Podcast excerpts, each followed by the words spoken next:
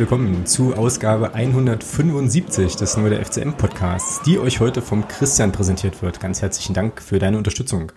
Ja, heute gibt's ähm, ja jetzt nicht groß ein vorbereitetes Intro, äh, genauso wenig wie es eine groß vorbereitete Sendung gibt. Das wird also heute mal wieder eher so die Marke, wir quatschen ein bisschen drauf los und gucken, wo wir landen. Ähm, böse Zungen behaupten ja, dass das dann doch auch die gefälligeren Sendungen werden, aber ähm, ja, die Erleichterung nach dem Sieg da gestern in Ingolstadt ist jetzt hier auf jeden Fall schon auch noch mächtig zu spüren und dementsprechend äh, ja, war das heute eher so ein unproduktiver Tag, der mit nicht viel Vorbereitung einherging, aber äh, ich denke, wir werden da trotzdem den einen oder anderen Punkt heute machen können und starten direkt rein. Hallo Thomas, Grüße. Guten Abend. Hi, so erste Aufgabe, direkte Ansprache habe ich dann schon mal erledigt, ja. So. Sehr gut. Magst du, den, magst du den Menschen erzählen, warum das heute für dich eine besondere Herausforderung ist, diese, diese Folge aufzunehmen? Oder sollen wir das nicht spoilern? Nö, ich denke, die, die, die mich kennen, wissen es. Also weiß, weiß man ja, ne? Ja, genau. Eben. Na, dann erzähl. Was ist los? Na, Relegation ja. Bremen-Heidenheim. Und ich glaube, ungefähr in der äh, Eloquenz und mit dem, mit dem Wortschwall äh, wirst du mich jetzt wahrscheinlich die Reste sind irgendwie, irgendwie bedenken. Wobei man ja schon eigentlich einen direkten FCM-Bezug herstellen kann zu diesem Relegationsspiel, ne? Weil wenn Bremen ja. die Liga hält, dann könnte eventuell es klappen nochmal mit einer Laie von Jakobsen, wenn man das denn beidseitig. Vielleicht sogar, vielleicht sogar eine Verpflichtung. Meinst du? Wer weiß. Naja, Jakobsen hat Vertrag bis 21. Das heißt, wir könnten ihn dieses Jahr erstmal nicht mehr ausleihen. Also, oder er verlängert in Bremen nochmal. Wieso können wir. Ach so, du kannst ihn nur ausleihen, wenn die mehr als ein Jahr Vertrag haben, oder was? Du darfst keinen Spieler ausleihen, dessen Vertrag ausläuft. Ah. Am Ende der Saison. Ja, stimmt. Ich wollte jetzt gerade vorschlagen, wir können uns ja eine Leihe mit Kaufoption sichern. Das ist ja Quatsch. Also wenn der, wenn der Vertrag eh ausläuft, dann brauchst du auch keine Kaufoption. Ja, genau. Hm. Naja, wird auf jeden Fall äh, ein spannender Sommer, aber ich glaube, da gucken wir nächste Woche äh, in der aller, aller, allerletzten Folge dieser elendlangen Saison äh, nochmal in Ruhe drauf. Aber ja, genau, also auch aus der Perspektive ist das sicherlich jetzt, ähm, ja, sozusagen für die FCM-Brille nicht ganz uninteressant, was da passiert. Ich werde ja wahrscheinlich dann an, an deinen Emotionen merken, wie es läuft. Ne? Ich gucke jetzt nicht auf die Zwischenergebnisse. Was wir aber auf jeden Fall sagen können, ist, dass wir, dass zwei Dinge passiert sind. Also Ding eins ist, wir dürfen nächste Saison tatsächlich wieder dritte Liga spielen, wie auch immer das passieren konnte. Und ähm, ja. äh, Punkt zwei ist, dass es auf jeden Fall nach Fern und nicht nach Leipzig geht. Ne? Das stimmt. Es geht ja geht nach Paderborn. Es geht, außerdem geht es nach Paderborn, genau, aber gegen den SC Verl. Und äh, wie bitter auf einer Skala von 1 bis 10 ist das jetzt für den Keeper von Lok? Ja, das ist ja das, erinner dich, wir hatten uns drüber unterhalten. Hm, genau als ich, gesagt habe, warte mal ab, wenn sich dieser Fehler nicht recht, wenn sich das Ding nicht recht und ja, genau das ist jetzt passiert. Also ja, ist, ist echt bitter, ja. Das ist extrem bitter. Ja, mit so einem Ding, äh, mit so einem Ding jetzt den, dann äh, den Aufstieg dann, ich sag mal klar, also in der, in der Endabrechnung dann diesen Aufstieg zu vermeiern, ist natürlich extrem scheiße. Mhm. Ja. Genau, ja, und dann macht halt Lok, äh, Lok Dinge, ne? Also wenn ich das richtig verfolgt habe, haben die jetzt noch genau einen Spieler und keinen Trainer unter Vertrag. Ach du Scheiße, okay. Seit gestern, also die waren, die sind wohl all in gegangen, haben gesagt, okay, wir wollen unbedingt hoch in die dritte Liga und haben jetzt halt nichts. Nichts. Oh, krass. Also der Wolf war ja Trainer dort, der ist weg. Da haben sie jetzt wohl schon einen neuen äh, irgendwie äh, verkündet. Und so wie ich es gelesen habe beim, beim Chemieblogger, der natürlich da aus Chemie Leipzig Sicht nochmal einen ganz anderen Blick drauf hat, äh, haben die wohl nur einen Spieler unter Vertrag. Ach du Scheiße. Ja. ja. Das ist krass. Ja, und der Präsident hat halt gemeint, dass ähm, es also illusorisch ist, darüber nachzudenken, der nächste Saison nochmal oben anzugreifen in der Regionalliga. Also es wird wohl eher nix. Ja. Wow, das ja. ist heftig. Ja, aber so ist halt, so ist halt diese scheiß Relegation. Ja, jetzt kann man äh, also Lok Leipzig nicht gut finden. Ich finde die auch nicht gut, aber ähm, das ist dann eben. Also erinnert dich an Offenbach, ne? Ähm, die da erstmal insolvent waren im Jahr drauf und so. Ja. ja. Nee, aber es ist eine schöne Sache, äh, tolle Spannung, alles fantastisch und äh, ja, Wahnsinn. Aber gut, das ist ja sozusagen eine Never-Ending Story, haben wir schon ganz oft auch hier besprochen. Ähm, so, wir müssen über unsere letzten beiden Spiele sprechen. Herr Ja. Wollen wir, wollen wir das, ähm, das Elend vom, vom, vom Samstag überspringen? Oder vom Sonntag? Nö. Nö, schade. Also ich, ich sag mal so, ich sag mal so, ähm, es gab ja keinen Fußball, dementsprechend wird das Segment zu, äh, zu Groß Asbach jetzt sehr, sehr kurz. Okay. aber ich finde schon, so als purer Chronistenpflicht, dass wir das schon nochmal mit ansprechen sollten. Ähm, so. Ja, Anpfiff, Scheißspiel, Abpfiff. Ja, ja, Grüße, genau. Ja, äh, ja, bin ich jetzt auch nicht so richtig sicher, inwiefern wir das jetzt nochmal auseinanderpflücken wollen. Ich glaube, wenn wir ähm, in Ingolstadt verloren hätten, wie wir es ja beide äh, ehrlicherweise auch angenommen haben, dann hätten wir das sicherlich nochmal ein bisschen ausführlicher gemacht.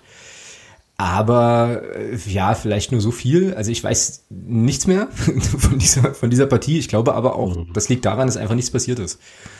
So. Ja, naja, was heißt nichts passiert? Das Schlimme ist halt, also was, was ich so extrem krass fand, war einfach, dass du den, dass du ja von Anfang an also das war zumindest mein Eindruck, den Eindruck gewinnen konntest, ähm, dass Groß Asbach äh, körperlich auf dem Platz war. Aber ja. das war es dann auch schon. Also ja. ich hatte das, das war so, das war so, komm, wir legen uns auf den Rücken, ähm, machen hier ein bisschen mit und wenn der FCM in Führung geht, dann ist es eben so. Wir sind sowieso abgestiegen. Also den Eindruck hattest du einfach. Die haben mhm. hinten nicht, nicht vernünftig raus, die haben die Bälle da sinnlos nach vorne gepelzt und ach ja, mei. Und unsere denken sich so, na komm, wir sorgen schon dafür, dass die mitspielen. Und dann haben wir nach 20 Minuten angefangen, richtigen Scheiß zu spielen. Mhm.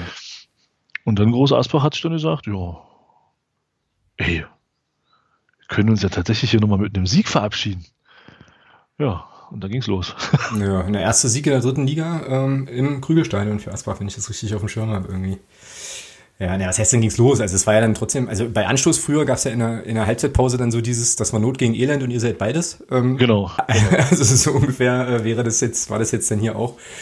Ja, war halt insgesamt äh, irgendwie gruselig und als dann irgendwie das Gegentor fiel, dachte ich so, alles klar, kannst jetzt eigentlich auch ausmachen, ähm, weil dann irgendwie klar war, dass da nichts mehr passiert und ja, halt auch wieder total krass, wie lethargisch die Mannschaft da einfach war. Ne? Also ich habe das ja auch geschrieben dann in dem, ähm, in dem verzweifelten Text, den ich da nochmal raushauen musste, dass ich das nicht verstehen kann, wie du halt so eine Mannschaft, die abgestiegen ist, wie du da nicht einfach gleich viel bestimmter auftrittst. So. Also ich erwarte ja gar keinen guten Fußball mehr, ne? So, aber zumindest irgendwie so rausgehen und sagen, so Freunde, unser Stadion, wichtiges Spiel für uns, für euch ist es eh Rille, ihr seht hier keinen Stich. So. Ja, wir kloppen euch jetzt hier an der Wand, genau. Naja, ja, oder halt zumindest so, äh, also einfach sozusagen vermitteln, ihr braucht hier gar nicht drüber nachzudenken, Tor zu schießen, so, und es passierte nichts, es passierte nichts, ja, und ich dachte, das ist doch wohl nicht, nicht unser aller Ernst so, und wir haben ja dann, also, äh, du hast mir dann noch geschrieben, direkt nach dem Spiel, ne, dass du ähm, überhaupt keinen Bock hast auf Podcast nächste Woche. Wobei ich sagen muss, mir ging das ganz ähnlich, äh, irgendwie. Also ich war dann schon auch ein paar Tage länger angefressen und dann, äh, glaube ich, können wir jetzt auch schon fast zu Ingolstadt kommen war das schon emotional, äh, inklusive heute, eine recht anstrengende Woche, fand ich so. Ähm, ja, definitiv. Ja, erzähl mal so ein bisschen, wie das so bei dir war, weil du brauchtest ja schon noch ein paar Tage länger, ne, um dieses äh, Groß-Asbach-Fiasko da zu verarbeiten irgendwie, oder? Ja, definitiv, bis, bis Mittwoch. Ja, Auf jeden Fall, ja. Ja, weil das, also, das war erschreckend. Also du hast die Chance, ja, du kannst in das, gehst in das Spiel und hast die Chance, mit einem Sieg die Klasse zu halten. So. Und dann siehst du so Leistung will ich das nicht nennen, dann siehst du da so, ein, so einen Gestolperer. Mhm. Und nee, es war einfach schlimm. Also, dass du gegen eine Mannschaft, die sich am Anfang wirklich überhaupt nicht gewehrt hat, äh, dass du dich da so dann überraschen lässt am Ende und das Spiel verlierst. Ja, naja, und dann ging das halt bis Mittwoch so, ja. Und dann war Mittwoch ja wieder Spiel. genau. Und da war ich so angespannt. Also, das ist jetzt wirklich kein Spaß. Ich kann dir auch gar nicht so richtig sagen, warum eigentlich. Aber ich hatte, ich fühlte mich sehr erinnert an diese Offenbach-Woche. So, also keine Ahnung, aber ich habe nach dem Groß-Asper-Spiel eigentlich fest damit gerechnet, dass es ein Endspiel gegen Münster geben wird, weil ich wirklich, und da bin ich ehrlich, keinen, keinen Weg gesehen habe, wie wir in Ingolstadt gewinnen können. Ähm, hatte dann aber schon so im Hinterkopf so, naja, immer wenn ich dieses Gefühl hatte, hat das meistens geklappt. Ne? Würzburg lässt irgendwie grüßen, aber ich konnte mir das also an keiner Stelle irgendwie ausmalen. So, ja. Und habe dann halt irgendwie gleich wieder so die größeren Räder gedreht und so gedacht, okay, also, wenn wir dann absteigen in die Regionalliga, dann wie wird das denn weitergehen mit dem Podcast? So, weil äh, es ja illusorisch ist, also jedenfalls stand jetzt, dass ich nächste Saison irgendwie jedes Spiel im Stadion sein kann. Ähm, Fernsehbilder gibt's dann halt nur noch sehr, sehr ausgewählt. Bin dann gleich halt mega Gedanken gemacht. Also es war halt alles anstrengend und der ganze gestrige Tag bestand im Wesentlichen darin, auf die Uhr zu schauen und darauf zu warten, dass das Spiel beginnt irgendwie. Ich habe nichts geschissen bekommen, ja, gar nichts. Also irgendwie keine Ahnung, Konzentrationsspanne von vielleicht 30 Sekunden oder so für eine Sache. Das war sehr, sehr, sehr, sehr anstrengend. Und ja, während des Spiels dann auch, also ich habe das dann halt auch alleine geguckt und habe gesagt, hier, okay, ich brauche jetzt mal hier den, den Raum und äh, bin jetzt mal ein paar Minuten oder äh, anderthalb Stunden, wie auch immer, nicht ansprechbar.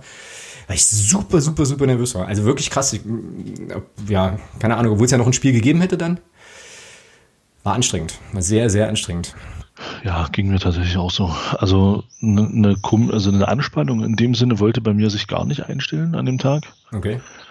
ja, es war halt, ich habe immer noch, ich war immer noch vom, vom Kopf bei diesem, bei diesem wirklich, ja, bei dieser Nichtleistung gegen Groß Asbach und ähm, das hat mich so, so geschockt, das kann, sage ich, das hat mich so geschockt, dieses Spiel, dass ich sagte, ey komm, das ist mir eigentlich heute, heute äh, irgendwo völlig egal, weil ich mir schon wieder gedacht habe, und das ist ja dann auch so, also wir hätten ja auch verlieren können, weil ich mir schon dachte, dass äh, wieder alle für uns spielen.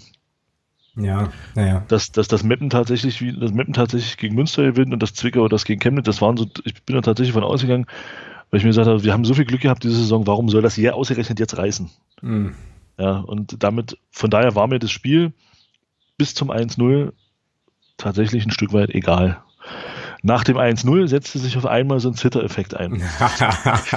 also das war, das war wirklich, ja, ja, äh, wo, der, wo der Ball dann drin war, dachte ich mir so, okay, warte, jetzt warte. Warte, Chemnitz steht jetzt 1-1. Du führst, Münster liegt hinten. Wenn das jetzt so bleibt, bist du definitiv drin nächste Saison. Und dann, und dann fing das an.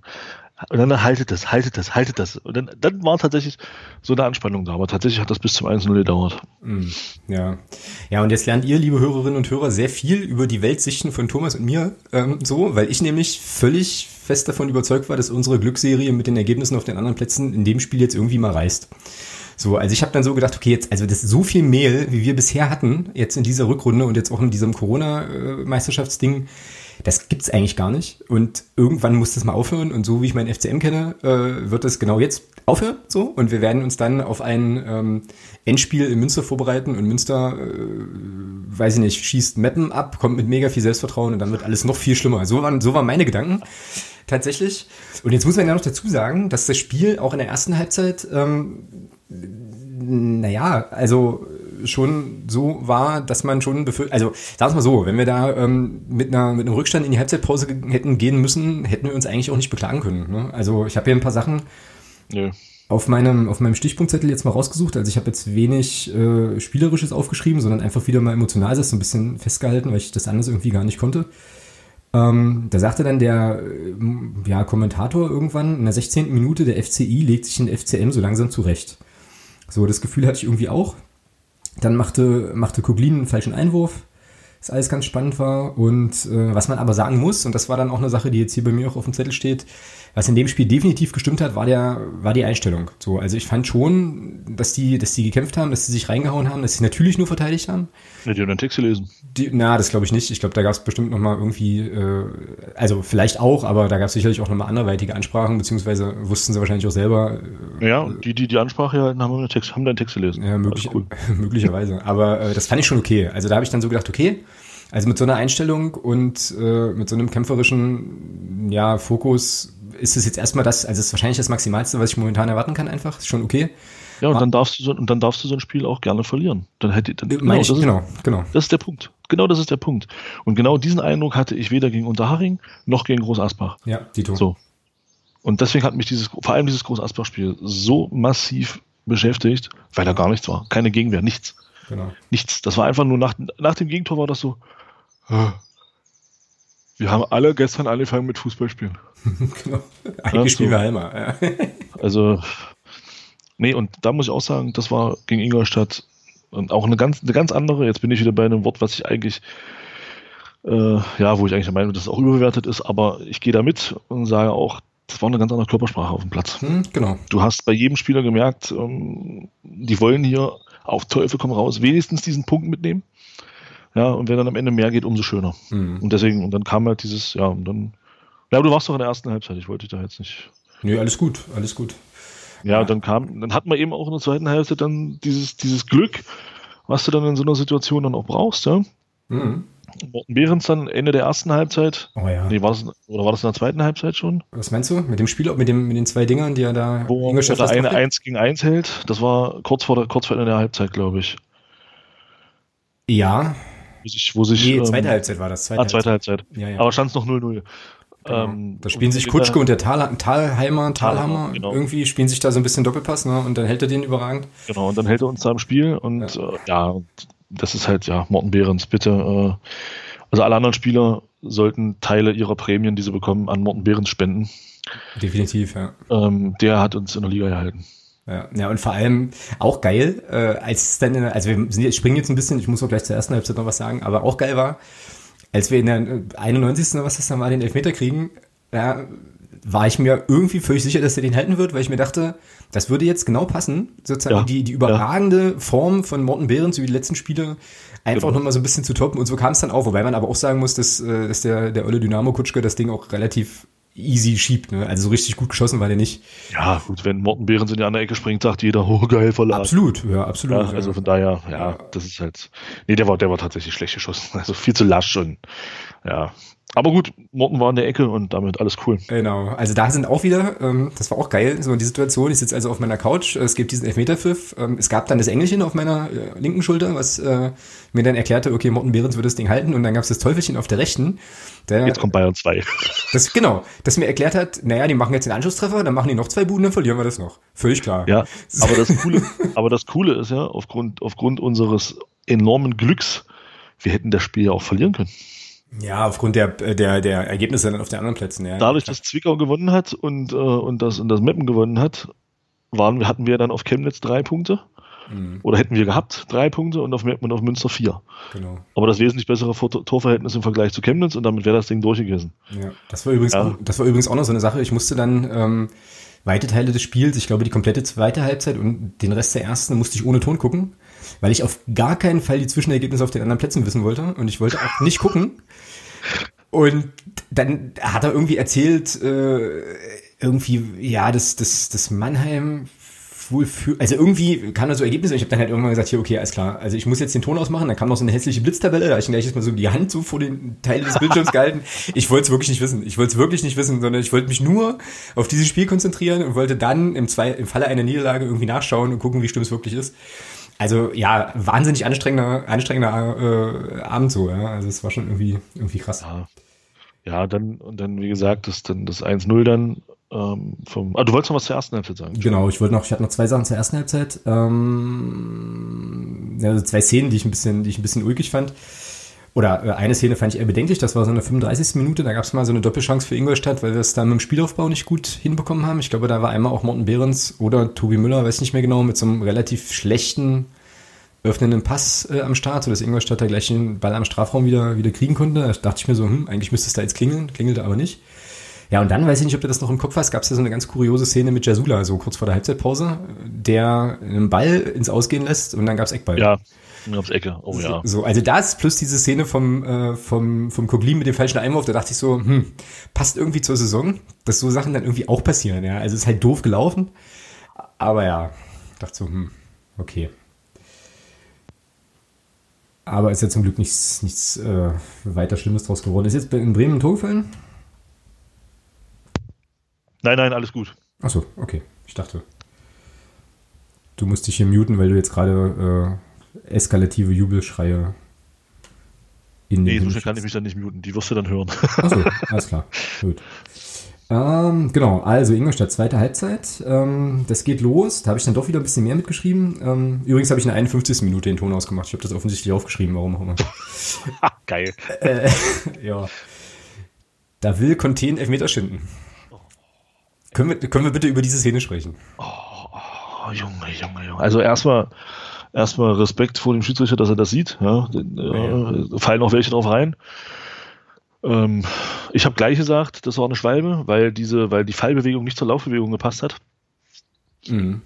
Ähm, und hat sich ja dann auch bestätigt, dass es eine Schwalbe war. Und äh, ja, also ich hätte mir noch gewünscht, dass er da noch, dass er noch Geld für bekommt für das Ding. Ganz ehrlich, ich finde sowas absolut daneben, ähm, weil er hat, er legt sich, er macht alles richtig. Er legt sich den Ball am Torwart vorbei. Wenn er sich da nicht fallen lässt, kann er ihn einschieben. Genau. Das er kann das was Ding ich, ins Tor schieben. Genau, das ist das, was ich überhaupt nicht verstanden habe. Der musste, aus meiner Sicht musste er da gar nicht fallen. Weil das Tor, also er war im Prinzip durch, das Tor war leer. Der musste bloß noch, musste bloß noch, ja, abschließen. Und macht dann so ein Ding. Deswegen habe ich gedacht, als erste Reaktion, okay, also wenn er in der Situation, wo er durch ist, fällt, dann muss es einen Kontakt gegeben haben. Aber den hat er ja schön gesucht, indem er da einfädelt, ja. Also völlig albern. Ja, total bescheuert. Total Also, bescheuerte Szene, ja. nee, das ist, ging gar nicht. Ging gar nicht. Ja. Ja. Naja, dann gab es noch so ähm, Bandenwerbung, auf die ich aufmerksam wurde während des Spiels. Also Ernsthaft? Ja, ja. Und zwar in der ersten Halbzeit wo, gab es, wurden dort die, die Werte des äh, FC Ingolstadt äh, quasi auf den Werbebanden gezeigt und dann dachte ich so, hm, also irgendwie sind das so Adjektive oder, oder Attribute, die mir jetzt beim FCM eigentlich auch ganz gut gefallen würden. Ähm, und zwar stand dann da ambitioniert, bodenständig, jung, okay, jung sind wir jetzt nicht, traditionsbewusst, eingeschworen und aufgeschlossen. So waren halt so die Worte. Fand ich irgendwie erstmal interessant. Aber was ich viel witziger fand, war, ähm, dass es in der zweiten Halbzeit ein Bier, eine Bierwerbung gegeben hat. Da stand dann, ähm, freu dich auf das, was kommt. So, da steht es aber noch 0-0 und ich muss mir diese Werbung angucken und denke mir so, naja, was kommt, ist ein Endspiel gegen Münster und da freue ich mich mit Sicherheit nicht drauf. Mach das weg. ja. Also, wie, also in meinem Kopf ist viel passiert, dieses Spiel. Äh, sehr viel passiert, ja. Genau. Ja, bei mir tatsächlich bis zum Tor ziemlich wenig. Ja, ich glaube übrigens. Den hm? Meter halt, wo ich mich da tierisch über Conte aufgeregt habe. Hm. Bei ja. der Schwalbe dann. Ja, und in der 59. Minute war, glaube ich, diese, diese Situation mit Behrens äh, da im 1 gegen 1, wo er, so, wo er das ein Riesenheld, jedenfalls habe ich das hier stehen. Ja. Behrens vereitelt Großchance. Ja, und dann führen wir da tatsächlich in Ingolstadt. Und äh, hatten da auch wieder Schwein. Ja, so dass er den Talhammer, Talhammer heißt der Bursche, ne? den Ball da so abfälscht. Ja, das ist dann das Glück, was du dann in der Situation noch brauchst. Ja. ja wobei man schon, finde ich, sagen kann, dass wir in der, also die zweite Halbzeit, da gab es ja schon ein paar Szenen, gab es ja dann auch ja, so ein Ding mit Beck und Steininger und so. Nein, aber, aber es passt halt, es passt halt dann wirklich, dass, dass du eben, ich sag mal, darauf angewiesen bist, dass der Ball halt ähm, auf normalem Wege sechs Meter am Tor vorbeigegangen wäre. Ähm, aber der so abgefälscht wird, dass er dann eben den Torwart gegen die Laufrichtung äh, ins Tor fliegt. Also, mhm. ja. ja. Ja, und da fand ich es dann halt auch schön, also hast du richtig gesehen, dass es dann eben doch phasenweise eine Einheit ist, ne? Ähm, weil dann ja schon irgendwie alle mega gejubelt haben, alle auch zu Jakobsen dann eben gingen und so, und sich alle mega gefreut haben. Da ist, glaube ich, auch ein bisschen Anspannung abgefallen und es ist ja auch wieder, ne, gebe ich mir gerne Phrase, äh, solche Geschichten schreibt nur der Fußball, eventuell das letzte Spiel von Toro Jakobsen für uns und äh, dann macht er da seine erste Bude. Ja, er hätte sich kein, er hätte sich keinen schöneren Zeitpunkt für sein erstes Tor aussuchen können in dieser Saison. Mm, das ist richtig. Ähm, das gleiche trifft übrigens für Mario Quesic zu. Wollte ich gerade sagen, geht äh, für Mario Quesic genauso, der ja glücklicherweise äh, sich jetzt nicht so schlimm verletzt hat bei diesem sehr eigenartigen Elfmeter-Pfiff, wie ich fand, wurde er dann in der Unterstützerinnen, Unterstützergruppe auch nochmal diskutiert. Ganz merk, also ich fand es merkwürdig, ich hätte da irgendwie nicht auf Elfmeter entschieden. War auch keine. In der Situation. Ähm, ja, aber kommt rein und klingelt das Ding wunderschön unter die Latte, wobei man halt auch sagen muss, dass die Vorbereitung äh, auch schon aller Ehren wert war. Also das sah tatsächlich mal nach Fußball aus und äh, ja, und wer hat's vorbereitet? Ja, Beckus, der Blinde. Der Blinde, genau. Ja, ja den ja 95 äh, Prozent der FCM-Fans äh, schon gefühlt äh, aus, aus dem Kader haben wollen, weil er eben blind ist und nichts mehr bringt. Ja. Mhm. Aber er hat das, hat das da richtig stark gemacht, lässt er den Verteidiger schön ins Leere grätschen, hat dann Übersicht und spielt dann genau den richtigen Ball. Ja, und Quesic hat eben dann auch die Schusstechnik, um den da eben dann so into die Latte zu zimmern. Ja. Mhm. Also ich kann mir, ich möchte da jetzt keinem Unrecht tun, aber ich kann mir da ad hoc fünf Spieler von uns vorstellen, die das Ding sechs Meter übers Tor geschossen hätten. Vielleicht sogar ins Seitenaus. Also ähm, das war schon, der war schon richtig, richtig Zucker, der Ball. Ja, ja, und das ist ja auch so eine Aktion auch gewesen, die wir uns eigentlich von ihm ein bisschen häufiger in der Saison noch erhofft hätten. Ne? Und wenn er bleibt und wir Glück haben, dass er verletzungsfrei bleibt, dann sehen wir das vielleicht in der kommenden Spielzeit noch mal ein bisschen häufiger. Wäre halt schon ganz cool. War übrigens eine Sache, die mich sehr irritiert hat, dass äh, über die Vertragssituation der Spieler vom FCM keine Informationen kamen oder gar oder wenig Informationen. So, ähm, naja, nee, es kam eigentlich ja. gar keine. Es war halt nur eine Volksstimme, weil nur eine ja. Volksstimme irgendwie die Notiz, dass man mit den Spielern gesprochen und der überwiegende Teil wohl irgendwas verlängert hätte. Also so habe ich das aufgenommen, aber das würde ja bedeuten, dass einige Spieler das nicht getan haben. Und ich glaube, der einzige, der nicht angeschlagen war und gesperrt von den Leuten, wo der Vertrag ausläuft und der nicht mit war, war Marcel Kostli, oder? Ja gut, das wissen wir ja nicht kann ja sein, dass am Abschlusstraining, dass am Abschlusstraining irgendwas passiert ist. Ja, das stimmt, ja. Das, also, dass das halt nur nicht kommuniziert wurde, weil du hast es ja auch gesagt, der FCM hat ja jetzt in den letzten Wochen auch äh, sehr wenig nach außen kommuniziert. Ja, super wenig, ja. Ähm, und von daher kann ich mir gut vorstellen, dass äh, Marcel Kosti vielleicht auch sich im Abschlusstraining irgendeine äh, Blessur zugezogen hat und man deswegen gesagt hat, okay, kommst nicht mit, bleibst zu Hause. Hm, hast du irgendwas gelesen heute, dass äh, da mal, also ich meine, ich muss jetzt bei der Frage fast selber lachen, aber dass dann mal irgendein Medium auch mal nachfragte, so? Also, weil das wäre jetzt zum Beispiel für mich, wenn ich jetzt ähm, mir überlege, ich wäre jetzt so Sportjournalist und würde den FCM begleiten, wäre das jetzt eine Frage, die ich stellen würde. Oder auch, ja, doch, also würde ich, wär ich, wäre ich da, glaube ich, schon interessiert dran, was da irgendwie los ist. Und ähm, aber irgendwie habe ich so den Eindruck, also entweder bockt es keinen oder es gibt da so eine Art Absprache, dass man halt eben jetzt darüber nicht berichtet oder wie auch immer. Also das finde ich halt alles merkwürdig und sehr, sehr eigentümlich. So. Jetzt hat Kalnicker heute ein bisschen was, ich glaube heute über Twitter kam da so ein bisschen was äh, rum, dass man jetzt irgendwie dann jetzt die Saison noch vernünftig zu Ende bringen will und dann halt in Ruhe irgendwie, irgendwie sprechen und auch kommunizieren will. So habe ich das jedenfalls verstanden. Aber ja, merkwürdig, vor allem nach allem, was da vorher immer so lief. Ne? Da gab es ja relativ viel Kommunikation und dann irgendwie plötzlich so gar nicht mehr. Weiß ich auch nicht. Aber gut, vielleicht hat man sich dann auch gedacht, man konzentriert sich jetzt halt nur und ausschließlich auf den Klassenerhalt und äh, macht dann alles andere hinterher. Ist ja auch, wäre ja auch nachvollziehbar. Ja, Genau. Das war also Ingolstadt. Von der Skala von 1 bis 10, wie groß ist jetzt die Erleichterung? Oder anders gefragt, äh, ja, was machen wir denn Zwei, jetzt eigentlich mit dem Ergebnis? 22. Also sehr, sehr erleichtert. Ja, natürlich. Aber auch nicht mehr, ne? So. Mehr nicht. Ich kann mich, äh, ich kann mich über diese Saison oder auch über das, über das Ergebnis, wie gesagt, große Erleichterung, keine Frage. Weil absteigen wollten wir alle nicht. Ähm, aber ich kann mich freuen tut, fällt mir schwer, weil ich da einfach auch äh, diese Spiele vorher noch im Hinterkopf habe und auch, äh, oder da mal die ganze Saison im Prinzip äh, mit wenigen Ausreißern nach oben, die ja doch auch Freude gemacht haben, aber das waren halt wenige. Und deswegen ist bei mir tatsächlich auch erstmal nur Erleichterung da. Hm, ja, ich bin darüber hinaus, also geht mir ähnlich, ich bin darüber hinaus auch noch ganz schön platt. So, und im Prinzip so vom Kopf her, äh, und damit können wir dann eigentlich auch fast schon gleich zum Münster kommen, ist das jetzt auch für mich, ist die Saison für mich eigentlich durch auch. Also, ja, ähm, für mich auch. So. Das Ding ist durch. Ja. Und äh, dementsprechend leer kam ich mir dann irgendwie gestern Abend auch dann vor. Also als die erste Anspannung so abfiel, dachte ich so, pff, okay, jetzt erstmal durchatmen. Glücklicherweise da nochmal ähm, dem Abstieg von der Schippe gesprungen, aber so richtig, ja. Ja. irgendwie, keine Ahnung, also mehr Emotionen als große, große, große Erleichterung und äh, ich möchte jetzt eigentlich nur gerne ins Bett und drei Monate schlafen und dann halt wieder, äh, keine Ahnung, die Liga dominieren oder so. Ähm, will ich jetzt eigentlich nicht mehr. Ja, war, äh, war krass. Äh, ist Aber wir haben ja noch, wir haben ja noch zwei Jahre, äh, was unseren Plan angeht. Ja, und ich habe ja dann noch gleich getwittert. Ne? Nächste, nächste Saison dann ungeschlagen Erster nach 38 Spieltagen ist ja klar. Wir sind, wir sind, wir sind ja im Soll ähm, und wenn wir dann in der nächsten Saison nach 20 Spielen wieder nur Zehnter sind, äh, dann müssen wir halt wieder einen Trainer entlassen. Nein, Quatsch, Blödsinn, machen wir. Können wir nächste Woche noch ein bisschen drauf gucken. Genau, das wollten wir nächste Woche ein bisschen ausführlicher machen. Das wären dann auch so die Fragen, also was muss jetzt müsste jetzt eigentlich passieren? Was sind so die Erwartungen für die Sommerpause und wie wird wohl die nächste Saison aussehen? Ich kann das schon mal spoilern. Ich bin da jetzt nicht im Team derjenigen, die sagen, naja, wir machen es halt wie Braunschweig. Ähm, also knapp dem Abstieg entgehen und dann in der nächsten Saison aufsteigen. Ich glaube nicht, dass das passieren wird, aber begründen tue ich das dann in der nächsten Woche entsprechend ausführlicher.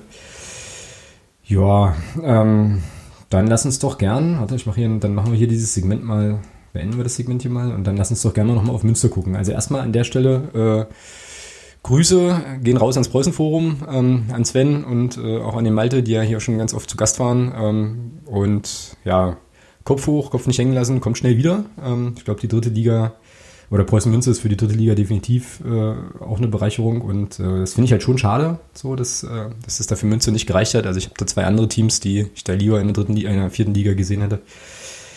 Aber gut, ist jetzt so. Das heißt, wir treffen wieder auf ein bereits abgestiegenes Team, aber das ist doch jetzt echt nur noch ein Spiel um die goldene Ananas, oder? Also was kann man da jetzt noch erwarten bei dem Kick am Samstag? Nicht viel. Aber das wiederum spräche ja vielleicht dafür, dass es, ein, dass es nochmal ein, äh, noch ein Fest wird. Wenn beide Mannschaften sich sagen, komm, wir spielen jetzt hier mit offenem Visier. Ähm, schön nach vorne beide, völlig, völlig zwanglos von oder befreit von irgendwelchen taktischen, taktischen Vorgaben. Das kann auch nochmal ein schönes Spiel werden. Mhm, ja, also ich äh, könnte mir auch vorstellen, dass man da so ein 6-6 sieht oder so. Also halt hier einfach, äh, genau wie du sagst, halt einfach mal drauf los. Es geht natürlich aber auch immer noch um, wahrscheinlich auch um Punkteprämien und Auflaufprämien und Torprämien und so weiter. Ähm, ja, wobei das glaube ich, also ähm, ich weiß nicht, ob das jetzt noch eine Rolle spielen sollte. Also nach der Saison, nach den Spielen teilweise, äh, sollten, sollten das die letzten Gedanken sein, mhm. die man hat. Ja. Ich würde ich würd mich freuen, wenn beide Mannschaften sagen, okay, wir bieten unseren, unseren äh, Fans nochmal was, ähm, spielen hier völlig befreit nach vorne äh, und versuchen eben nicht, nicht erstmal so zu spielen, dass die Null hinten steht, ähm, sondern zu verhindern, dass die Null vorne steht und dann, dass es da Offensivfeuerwerk gibt von beiden Mannschaften. Von mir aus gerne ein 5-5 oder sowas. Ja, und was ich cool fände, und dann äh, können wir auch bei Zeiten dann mal zu den Aufstellungsüberlegungen kommen. Ich fände es schon ganz cool, wenn wir dann vielleicht jetzt doch, oder wenn Thomas Hossmann, und ich glaube, das wird er auch machen, äh, dem einen oder anderen U19-Spieler einfach, also der vielleicht eh schon dran ist und ein bisschen am, am Profikader schnuppert, jetzt einfach nochmal die Gelegenheit gibt, im letzten Spiel einfach mal, mal durchzuspielen. Ich meine, unter Hachen genau. hat das jetzt, äh, glaube ich, zwei oder drei Spiele in Folge schon gemacht. Und es gibt ja bei uns durchaus, wenn ich das richtig verfolgt habe, so den einen oder anderen, also der Weigel ist ja sicherlich ein äh, sicherlich ein Kandidat. Ähm, der Okbidi war jetzt auch zwei, dreimal im Kader. Ähm, also da gibt es, glaube ich, schon ein paar Kandidaten, die man mal ausprobieren kann, einfach äh, ohne großen Druck. Und ich könnte mir auch vorstellen, dass diejenigen Spieler, die gegebenenfalls jetzt doch schon irgendwo Anschlussverträge haben, dass die dann einfach nicht mehr spielen, äh, einfach aus Verletzungsgedönsgründen so, weil das wäre ja schon doof, wenn du halt in dem Spiel, in dem es um nichts mehr geht, äh, dir dann vielleicht noch was, noch was holst. Ne? Also da könnte ich mir schon auch vorstellen, dass die wenn das nicht vorher eh kommuniziert wird, die Aufstellung auch nochmal ein Fingerzeig ist darauf, äh, ja, wer denn vielleicht geht oder so. Ja, das mit den jüngeren Spielern, das mit den Jungspielern sehe ich ähnlich. Das würde ich mir auch wünschen, dass dann äh, die drei, die jetzt mit waren in, in Ingolstadt, dass die drei am, nächsten, am Wochenende von Anfang an spielen. Oh, genau. Wer war denn der dritte? Weigel, Okbidi und wer noch? Pelthammer, Pelthammer, Pel, Pel, Pel irgendwas. Pel irgendwas? Oder? Gucke ich, äh, guck ich nochmal live nach. Ich habe jetzt übrigens den Ticker doch offen. Jetzt fieber ich mit dir mit hier. Äh, Werder und Heidenheim, aber es ist noch 0-0, ja. Jedenfalls bei mir. Ja. Äh, und ich habe dieses Aufstellungsbild bestimmt nicht gespeichert. Nee, habe ich auch nicht. Super. Ach, na, die findigen äh, Hörerinnen und Hörer wissen das natürlich längst. Aber ich brauche diese Grafik trotzdem für den Aufstellungstipp gleich. Ich suche mal noch raus. Du kannst ja noch mal ein bisschen Schwank aus deinem Pöllmann. Pöllmann? Pöllmann, ja. ja. Jetzt habe ich es auch, ja. Innenverteidiger. Ist ein Innenverteidiger? Ja. Weil, der Okbidi ist doch eher so rechte Bahn, ne? Der Okbidi ist Offensivspieler, ja. Ja. Ja, soll er alle drei spielen lassen? Ich, also ich kann mir auch vorstellen, ähm, das würde ich zum Beispiel begrüßen, auch nochmal, äh, wenn, genau. wenn Thomas Hossmann äh, Alex Bruns nochmal spielen lässt. Ja, das habe ich auch im Zettel, genau. Das wäre äh, eine super Sache.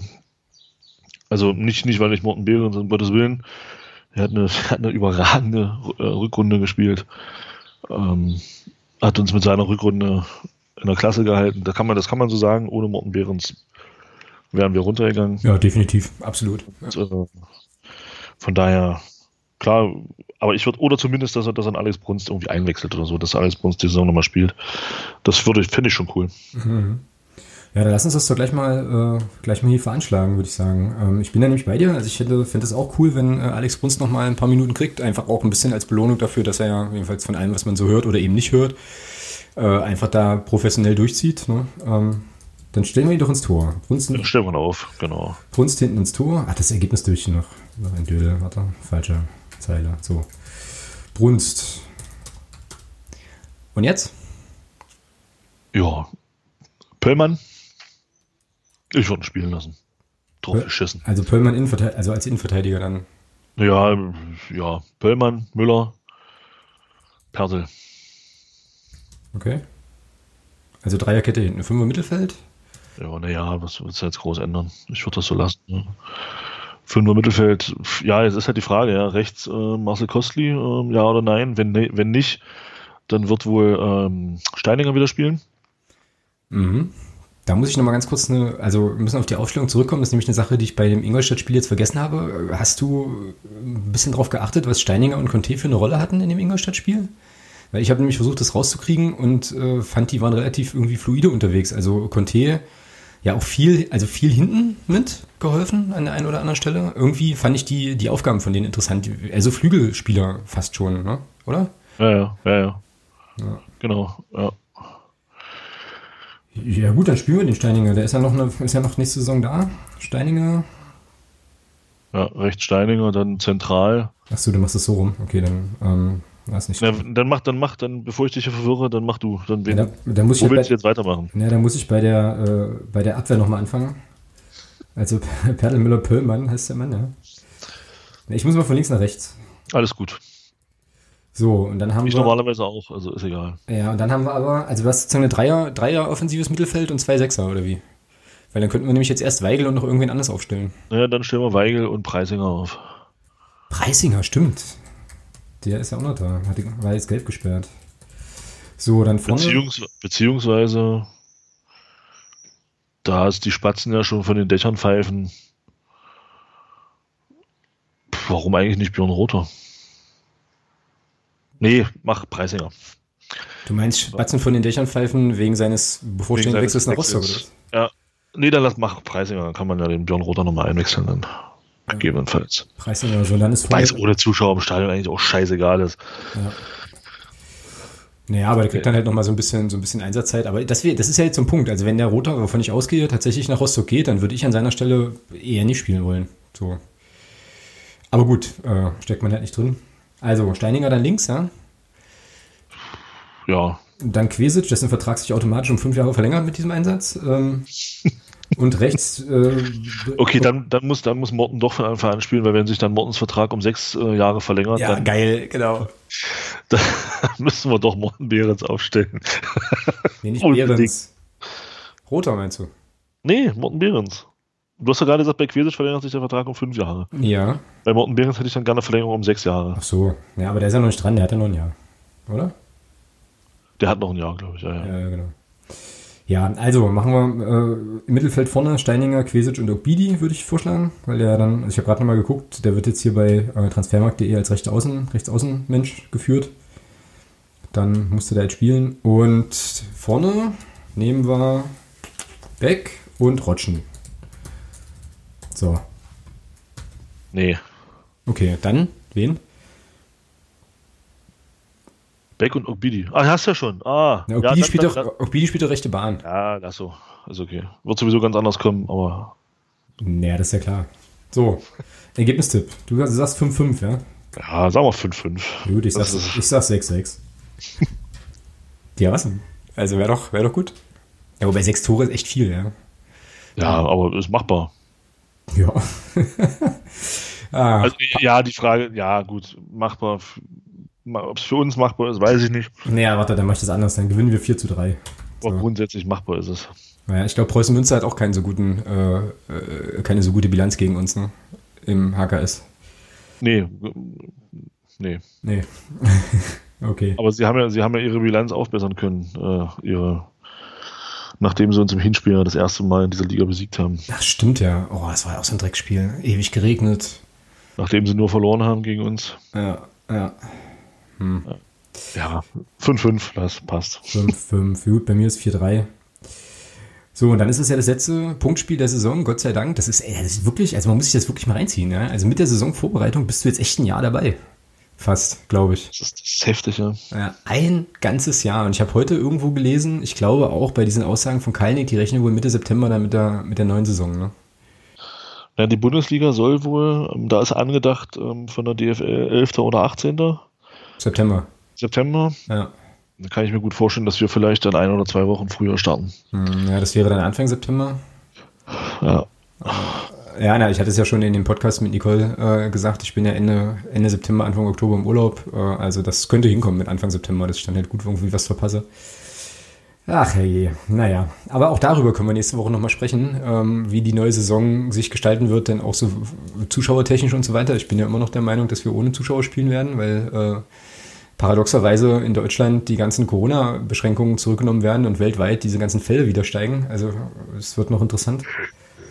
Aber okay. Was ich noch von dir wissen wollte hier in dem Segment Oh. ist, wer steigt denn jetzt neben Braunschweig, Grüße an Anna übrigens, erster Gast äh, in dieser Saison bei uns gewesen, ähm, auf? Noch. Also Braunschweig ist ja nur durch.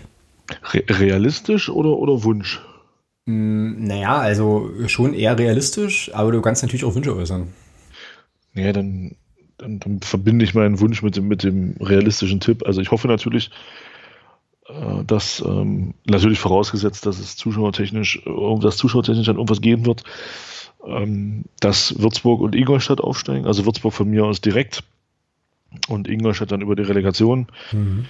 Es ist nun mal von dem, was da jetzt oben noch mitspielt, was aufsteigen kann, das mit Abstand unattraktivste, das muss man halt leider so sagen. Äh, und wenn dann im, im Tausch gegen Ingolstadt über die Relegation Nürnberg tatsächlich runterkommen sollte, das wäre ja ein Traum. Das ist wahr, das ist wahr, glaube ich aber nicht. Das, also, aber, ja. Nein, nein, ähm, ich glaube auch nicht. Also ich denke, wir werden einen Aufsteiger noch sehen aus der dritten Liga. Der Relegationsteilnehmer wird aufgrund von fehlender körperlicher Kraft äh, gegen Nürnberg einfach untergehen. Mhm. Ähm, weil das Programm, was die Drittligisten jetzt hatten und Nürnberg jetzt seit einer Woche spielfrei ist und dann nochmal drei Tage spielfrei ist bis zum ersten Relegationsspiel, ähm, das wird sich bemerkbar machen mhm. in der Relegation. Und mhm. deswegen glaube ich, dass egal welcher Drittligist das jetzt wird, dass der Drittligist da relativ chancenlos sein wird. Mhm. Gut möglich. Ich habe jetzt hier nochmal die Tabelle offen. Also Bayern kannst du ja rausrechnen und dann rutscht eigentlich einfach nur alles eins nach oben, ne? In dem Aufstiegskampf. Genau, also Chancen haben jetzt noch Rostock, kann sich noch Chancen ausrechnen.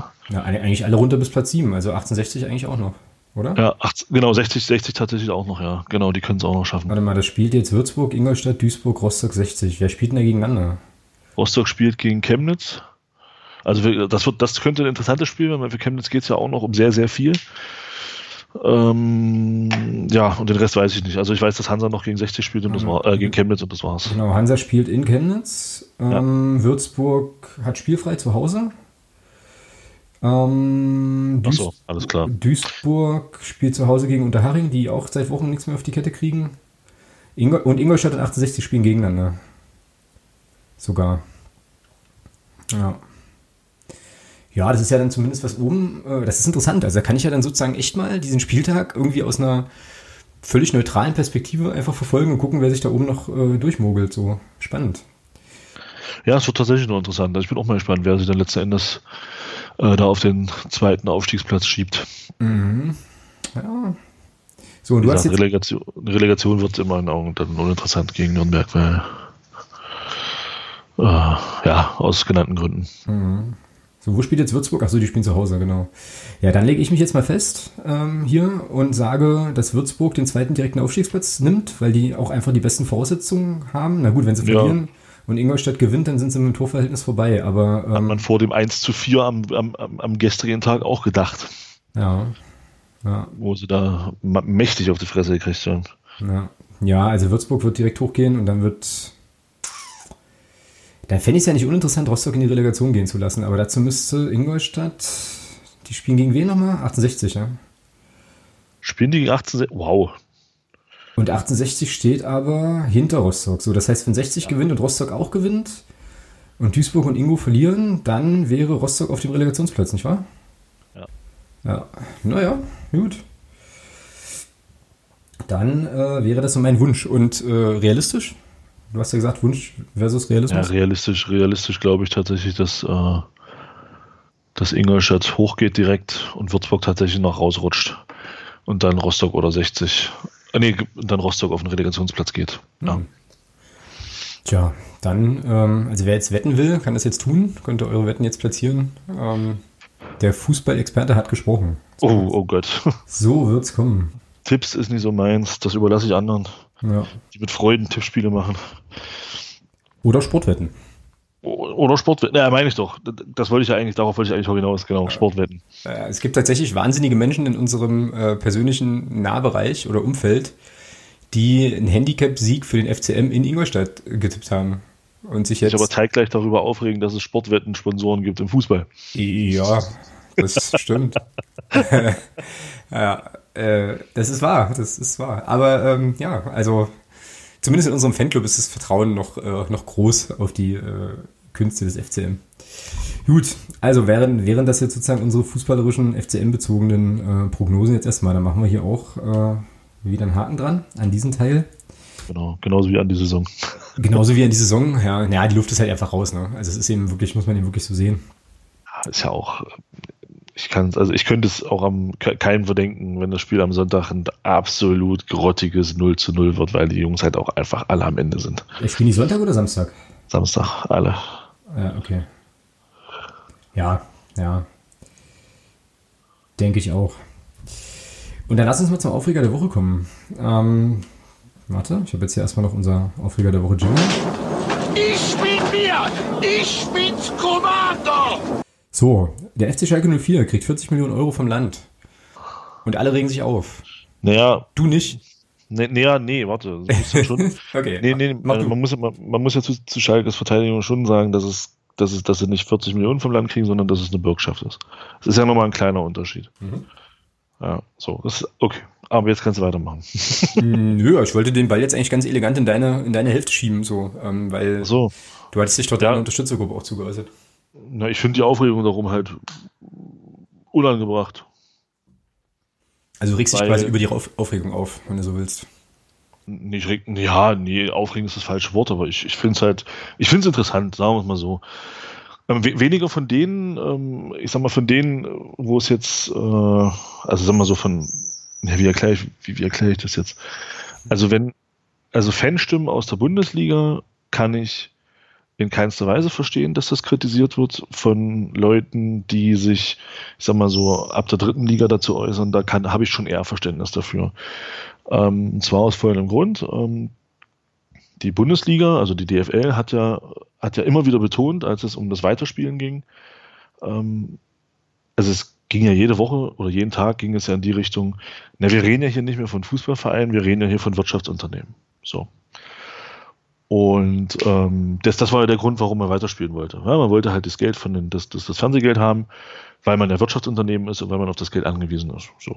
Und deswegen finde ich jetzt diesen Aufschrei von, von, also ich bin ja auch in einem anderen Sport, Sportforum unterwegs, äh, wo ich dann auch mal lese und auch mal ein bisschen was schreibe. Und da fand ich es halt ganz witzig, dass dann vor allem Fans von Bundesligisten äh, sich da so negativ zu geäußert haben. Wo ich mir dann denke, hey, warum? Ich habe doch wochenlang von Befürwortern des Weiterspielens gehört, dass das alles Wirtschaftsunternehmen seien. Und Wirtschaftsunternehmen können, wenn sie finanziell auch durch Corona in Schieflage beim, beim, beim Staat Geld beantragen, Hilfen. Und genau das tut Schalke. Man hat mir beigebracht in den letzten in den Wochen, wo es darum ging, weiterzuspielen, dass das alles Wirtschaftsunternehmen sind. Und deswegen sehe ich das völlig pragmatisch und sage mir, was Schalke da tut, ist völlig legitim, denn es ist ein Wirtschaftsunternehmen und die holen sich das vom Staat, was andere Wirtschaftsunternehmen auch tun. Ja. So nüchtern kann man, so nüchtern kann man sehen, ja. Also ich habe das zur Kenntnis genommen und mich dann irgendwie amüsiert, weil ich so dachte, naja, also das ist ja jetzt auch schon wieder, also das sind ja sowieso in diesem ganzen Fußballgeschäft schon seit längerer Zeit so Summen im Spiel, die für mich ja als ja, Durchschnittsmenschen hier irgendwie nicht mehr greifbar sind. So, ne? Und dann dachte ich so, ja gut, dann machen die das halt. Hab äh, natürlich diesen moralischen äh, Zeigefinger von vielen, vielen Leuten dann halt schon auch zur Kenntnis genommen. Gibt's dann auf Twitter, ist halt immer so schön, weil Twitter ist ja manchmal auch so eine harte Polemikmaschine, ne? wo dann halt wirklich irgendwie äh, so die übelsten, die übelsten Dinge rausgehauen werden und so. Und äh, so ein Tweet, den ich dann sah, war halt so, ja, also von irgendeinem Menschen, der wohl in einem Krankenhaus in NRW arbeitet, ja, wir versuchen jetzt schon seit Jahren hier unser Krankenhaus zu modernisieren, wir bräuchten dafür 40 Millionen und Schalke kriegt das jetzt irgendwie, also so, ne? Und es ist natürlich klar, also dass, dass es dann so Debatten irgendwie gibt und äh, es auf jeden Fall schräg anmutet, ne? Aber ähm, was jetzt diesen Pragmatismus betrifft, da bin ich tatsächlich bei dir. Ähm, und die also zumindest ist anzunehmen, man muss ja da mal ein bisschen vorsichtig sein im Fußballgeschäft, aber es ist zumindest anzunehmen, dass die, dass die da jetzt offenbar einen völlig legalen Behördengang machen, um an dieses Geld zu kommen. Also es ist jetzt nicht so, wahrscheinlich nicht so, dass da irgend, glaube ich, dass da irgendeiner aufwachte und sagte, hier, och, ich habe jetzt hier noch 40 Millionen unter meinem Kopfkissen gefunden und da ich ja eh in Schalke Bettwäsche schlafe, kann ich das gleich dem FC Schalke 04 geben. So wird es ja hoffentlich nicht gelaufen sein. Und insofern, ja. Eben. Genau. Groß, große Aufregung, aber ähm, ja, passiert jetzt halt was, was man da sicherlich, also was man, was heißt sicherlich, was man, glaube ich, auch mit Nachdruck kritisieren kann und auch sollte in meinen Augen. also so Fußballclubs stellen sich ja gerne dar so als ja moralisch äh, hervorragend und ähm, und so und sozial und und wir machen und und Werte ist ja da so mein Lieblingswort und äh, vertreten halt bestimmte Werte und was man dann kritisieren muss bei Schalke in Meinung und auch hart kritisieren muss, ist die Geschichte mit den, ähm, mit den 450 Euro Kräften, die sie entlassen haben. Ähm, das sind halt Menschen, die sind auf das Geld massivst angewiesen. Die haben halt, für die, die es nicht wissen, die haben halt, ähm, waren halt Fahrer aus dem, vom Jugendleistungszentrum, vom Nachwuchsleistungszentrum, die eben, die Kinder, die dann eben dort im NLZ spielen, äh, von der Schule abgeholt haben, zum Training gefahren haben und dann abends wieder nach Hause gefahren haben. Die haben sie halt entlassen. Das waren so, ich glaube, 20 Fahrer oder so. Das, das, das finde ich tatsächlich, wenn ich mich als Club hinstelle und immer wieder von Leitbild und von Werten fasle, ähm, das ist dann tatsächlich ein Ding, wo ich sage, Freunde, das könnt ihr euch schenken. Ja, also das ist, das ist halt unmöglich, sowas.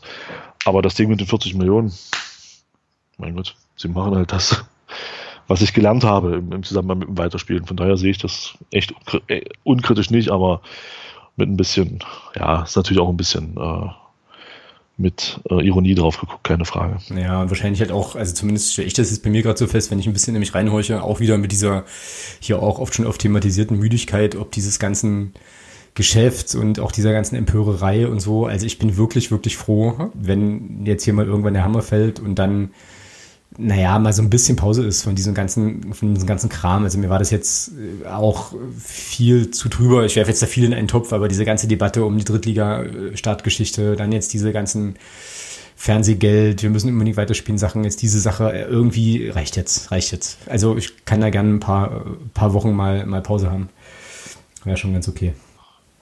Ähm, so, so viel dann zum Aufreger der Woche. Wir kommen dann schnellen Schrittes heute, einigermaßen stringent, in unseren sonstiges Bereich. So. Da möchte ich gleich, gleich erstmal noch eine Empfehlung abgeben, ähm, nämlich für die äh, App Football Was My First Love. Ich werde das nochmal ver verlinken. Ich weiß nicht, kennst du die? Sagt dir das was? Nee, gar nicht. Super geil, unbedingt angucken. Ähm, also aus zwei Gründen. Erstens ist unser Podcast da seit heute äh, auch mit enthalten. Das ist jetzt aber nicht der Grund, warum ihr euch diese App äh, anschauen solltet sondern ähm, das ist wirklich eine coole Idee. Da hat jemand eine, eine Podcast-App gebaut, die sozusagen Fußball-Podcasts, Hörbücher und so andere Sachen, irgendwie so Fangesänge und so, das habe ich aber noch nicht gefunden, ähm, einfach quasi in einer App vereint. So, und du kannst dann da, also ich habe da jetzt unseren Podcast einfach auch mit angemeldet, also den gibt's jetzt dort auch über diese App, gibt's aber auch logischerweise über alle anderen äh, Kanäle, über, den er, über die ihr den Podcast bisher auch bezieht. Und da sind eine ganze Menge sehr, sehr interessante äh, Formate eben dabei. Also der Hörfehler-Podcast, den wir ja auch beide sehr gern hören, ähm, mit dem Nick ist da unter anderem vertreten. Und ähm, ich habe dann heute einen Podcast entdeckt, den gibt's tatsächlich nur da. Der heißt irgendwie heiße Kurven, tolle Typen oder irgendwie sowas. Und die haben jetzt eine Serie zu irgendwie Hooligan-Gruppen in den 80ern oder so. Also so, so äh, Nischenthemen werden da zum Teil auch bedient. Ist richtig cool. Also äh, kann ich ruhigen Gewissens sehr empfehlen, sich die App da mal, äh, mal anzuschauen. Die App ist kostenlos und ähm, da einfach mal so ein bisschen durchzustöbern. Ja, richtig coole Sachen. Jedenfalls sind wir da auch dabei jetzt, seit heute. Cool. Apropos Nischenthemen, äh, hm. vielleicht an der Stelle ganz Für, kurz. Führt Heidenheim oder was? das ist Halbzeit. So. Ähm, nee, ähm, ich habe ja jetzt auch die, äh, ich habe jetzt das, das ähm, Stadionrebellen durch. Okay. Kann ich echt nur empfehlen, das zu lesen. Ein, ein interessanter Streifzug der, äh, durch, die, durch die Begründung der Ultraszene bis hin, zum, bis hin zu deren äh, vorläufigen Ende in Italien. Mhm. Hammergeiles Buch. Ja, ich habe es noch hier liegen. Also ich habe es hier liegen, ich habe es aber noch nicht angefasst. Ähm, also und da, ja. und da auch nochmal ganz kurz vielleicht, äh, da auch nochmal was zu, zu sagen, äh, weil ja immer so getan wird, also gerade von so Behördenseiten, ähm, wie schlimm doch das alles heutzutage sei. Äh, genannt sei da unser aller geliebter äh, mächtiger Polizist Rainer Wendt, ähm, der ja mal sagte vor ein paar Jahren, dass äh, Fußball inzwischen Bürgerkrieg sei. Ähm, Herr Wendt lesen Sie einfach mal dieses Buch. Dann werden Sie sehen, dass in den 70er und 80er Jahren, wenn das heute für Sie Bürgerkrieg ist, dann möchte ich wissen, wie, Sie, wie das definiert wird von so Typen wie ihm, ähm, was da in den 70ern und den 80ern abging. Mhm. Himmel, Herrgott. Jedes Wochenende gefühlt fünf Tote, also kein Scheiß. Ähm, ganz, ganz, ganz, ganz krass. 70er, 80er, 90er. Wahnsinn. Mhm. Also da wirst du interessante Dinge lesen. Ja, ich bin sehr, sehr gespannt. Äh, an der Stelle auch nochmal eine Empfehlung, werde ich, wenn ich das nicht vergesse, auch nochmal verlinken. Es gab ja äh, auch einen Hörfehler-Podcast, eine Folge, in der äh, der Nick mit dem Kai Tippmann, der das Buch ja übersetzt hat, äh, für den deutschen mhm. Markt äh, gesprochen hat. Eben auch über die äh, ja, Ultrakultur und die Geschichte der Ultras in, in Italien auch sehr, sehr zu empfehlen. Also ich habe mir erst das Buch gekauft und dann sehr viel später diesem, diese Podcast-Folge gehört, aber ist schon noch interessant, weil der Kai Tippmann kommt aus Thale, was ja auch schon mal irgendwie spannend ist und ist dann irgendwie ja. über, äh, ich glaube, die Stationen Schottland, äh, Berlin und Schottland dann irgendwie in Italien gelandet, wo er jetzt schon seit äh, einiger Zeit lebt. Also auch ein interessanter Typ so. Kann man sich echt mal gut anhören. Denke ich. So, und dann sind wir ähm, von unserem Podcast-Paten Christian heute aufgefordert worden, hier übelst differenziert über das Thema Nachwuchsleistungszentrum zu sprechen. Coole Aufgabe, coole, äh, cooler Themenwunsch. Ich lese mal vor, so wie er ihn äh, mir geschickt hat. Meine Frage wäre also, schreibt der Christian, wie stellt ihr euch ein Nachwuchsleistungszentrum für den ersten FC Magdeburg vor, wenn ihr ein sportliches, pädagogisches und infrastrukturelles Konzept dafür entwickeln dürftet? Dabei könntet ihr auf folgende Aspekte achten. Erziehung und Bildung der Jugendlichen, Unterbringung der Jugendlichen, fußballerische Ausbildung, infrastrukturelle Entwicklung der Anlage, NLZ an sich, und wie wollt ihr das finanzieren? Kann gerne Utopie werden, unsere Kreativität ist gefragt. Ich äh, fühle mich mit dieser Anforderung zwar an vielen Stellen sehr überfordert, aber ähm, wir können mal, wir können ja mal spinnen so. Also bei dem Thema infrastrukturelle Entwicklung zum Beispiel, da bin ich, mh, hm, ja, weiß ich nicht, habe ich jetzt nicht so, nicht so schlaue Ideen irgendwie. Und ich glaube, wir müssen das jetzt auch mal machen, ohne an unser NLZ zu denken. Sondern wir müssten jetzt, glaube ich, echt mal gucken, wenn wir ein NLZ bauen und uns stricken könnten, wie könnte das aussehen? Sozusagen. Blaue Vorhänge. Na, blaue Vorhänge ist klar. Auf jeden Fall. Ja, aber das ist ja schon, das ist ja schon eine, eine, ja, eine spannende Frage, wo man halt so, wo und wie man da so den Fokus drauf setzt, ja. Ja, ja gut, also ich glaube für mich tatsächlich, also wenn wir jetzt wirklich beim, beim, beim Grund damit anfangen, äh, auf jeden Fall äh, in, in, Nähe der Profis. Mhm. Also mit, mit direkt wirklich mit, mit Kontakt zur ersten Mannschaft. Ganz wichtig. Ähm, dann, so bescheuert das klingt, äh, aber das kann tatsächlich auch mal was ausmachen. Trainingsplätze äh, in Stadionmaßenformat. Stadionmaßenformat, was bedeutet das? Na, dass, der, dass die Trainingsplätze das, die gleiche Größe haben wie der Platz im Stadion. Ja, okay, ja, gut. Bin ich jetzt eigentlich schon ausgegangen, dass das Standard wäre, aber offenbar, wenn du das äh, so äh, sagst, ist das nicht so, ne? Aber äh, nee, nee. Ah, okay. Bei weitem nicht. Okay. Ähm, ja, dann äh, klar, das, also das wäre jetzt so das, das, das Bauliche. Ja. Also mhm. wirklich Stadionnähe, äh, nicht Stadionnähe, das muss nicht unbedingt sein, aber Profinähe, dass da Kontakt zur ersten Mannschaft besteht, dass die Wege kurz sind zu den Trainern, mhm. dass die Trainer auch miteinander ins Gespräch kommen, äh, die Jugendtrainer und der Trainer der ersten Mannschaft. Und gegebenenfalls einer zweiten Mannschaft. Könnte man ja auch nochmal darüber diskutieren, inwieweit das Sinn machen würde, mhm. eventuell eine zweite Mannschaft zu haben. Ja, also ich fände, glaube ich, ganz cool, wo du jetzt sagst, halt zusammen mit den Profis und so. Also ich fände, glaube ich, so ein, so ein Trainingsgelände, ich will es jetzt nicht, nicht irgendwie Campus nennen, weil dann denkt man dann direkt an die Bayern, aber ich fände halt schon so ein Trainingsgelände für den Club, wo dann eben die Profis und die Jugendmannschaften quasi sind, fände ich cool, so. Ähm, auch mit, mit einem Funktionsgebäude, so, wo dann eben, wo man sich, also ich stelle mir da jetzt gerade so, so ein so Funktionsgebäude vor, mit einer großen Kantine zum Beispiel, genau, wo die dann, wo dann alle zusammen essen. Wo dann alle zusammen essen, genau, ähm, wo man sich halt irgendwie über den Weg läuft. Also kannst ja dann, also okay, äh, Kabinen und so weiter ist dann halt eh getrennt, ist klar. Ähm, ja, Anzahl von Plätzen würde ich jetzt auch, keine Ahnung, ich jetzt auch keine Idee. Ähm, aber was natürlich cool wäre, wäre noch so ein kleines, ja, so ein kleines Stadion, also ein Trainingsplatz mit ein bisschen Tribüne, so, also, weil wenn es, ne, also so, dass du quasi als, äh, wenn du ein Jugendspiel besuchst, dann halt nicht nur an einer, an einer Bande stehen musst, sondern dich vielleicht auch mal setzen kannst oder so. Also für jeden, für jeden, der sich jetzt vorstellen möchte, wie das, wie, wie Alex das meint, guckt euch einfach mal Bilder vom FC Bayern Campus an. Da ist es so ähnlich. Ja, das kann ja sein. Also, aber das habe ich jetzt nicht, das habe ich jetzt nicht vor Augen, aber das fände ich irgendwie cool. Also so ein kleines, so ein kleines Miniaturstadion noch so für die, für die wichtigen Spiele, ähm, was dann vielleicht auch einlädt, weißt du, so eben auch mal in größerer Zahl vielleicht mal zur U19 zu gehen, die ja immer in Bundesliga spielt oder so. Und dann halt zu sagen, auch Mensch, auch da, also da kriege ich auch meine, meine Bratwurst und mein Bier, kriegst wahrscheinlich auch so, weiß ich nicht. Ähm, dazu bin ich leider zu weit weg. In dem Stadion könnte man dann auch eine, dann auch eine mögliche Frauenmannschaft spielen lassen. Das äh, wäre auch eine Idee, ja. Wäre jetzt aber wahrscheinlich erstmal noch nichts fürs NLZ, ne? Nee, war jetzt auch nur mal eingeworfen. Genau. Würdest du so ein Campus-ähnliches Konstrukt, also ist es dann egal, ob das in Stadionnähe ist, oder würdest du schon eher alles so in Stadionnähe haben wollen? Nee, nee, wichtig ist das. Wichtig wäre für mich tatsächlich, dass dann Profis und, äh, und äh, Nachwuchs äh, zusammen dort sind. Ob das jetzt in Stadionnähe ist, das wäre jetzt für mich nicht wichtig. Mhm.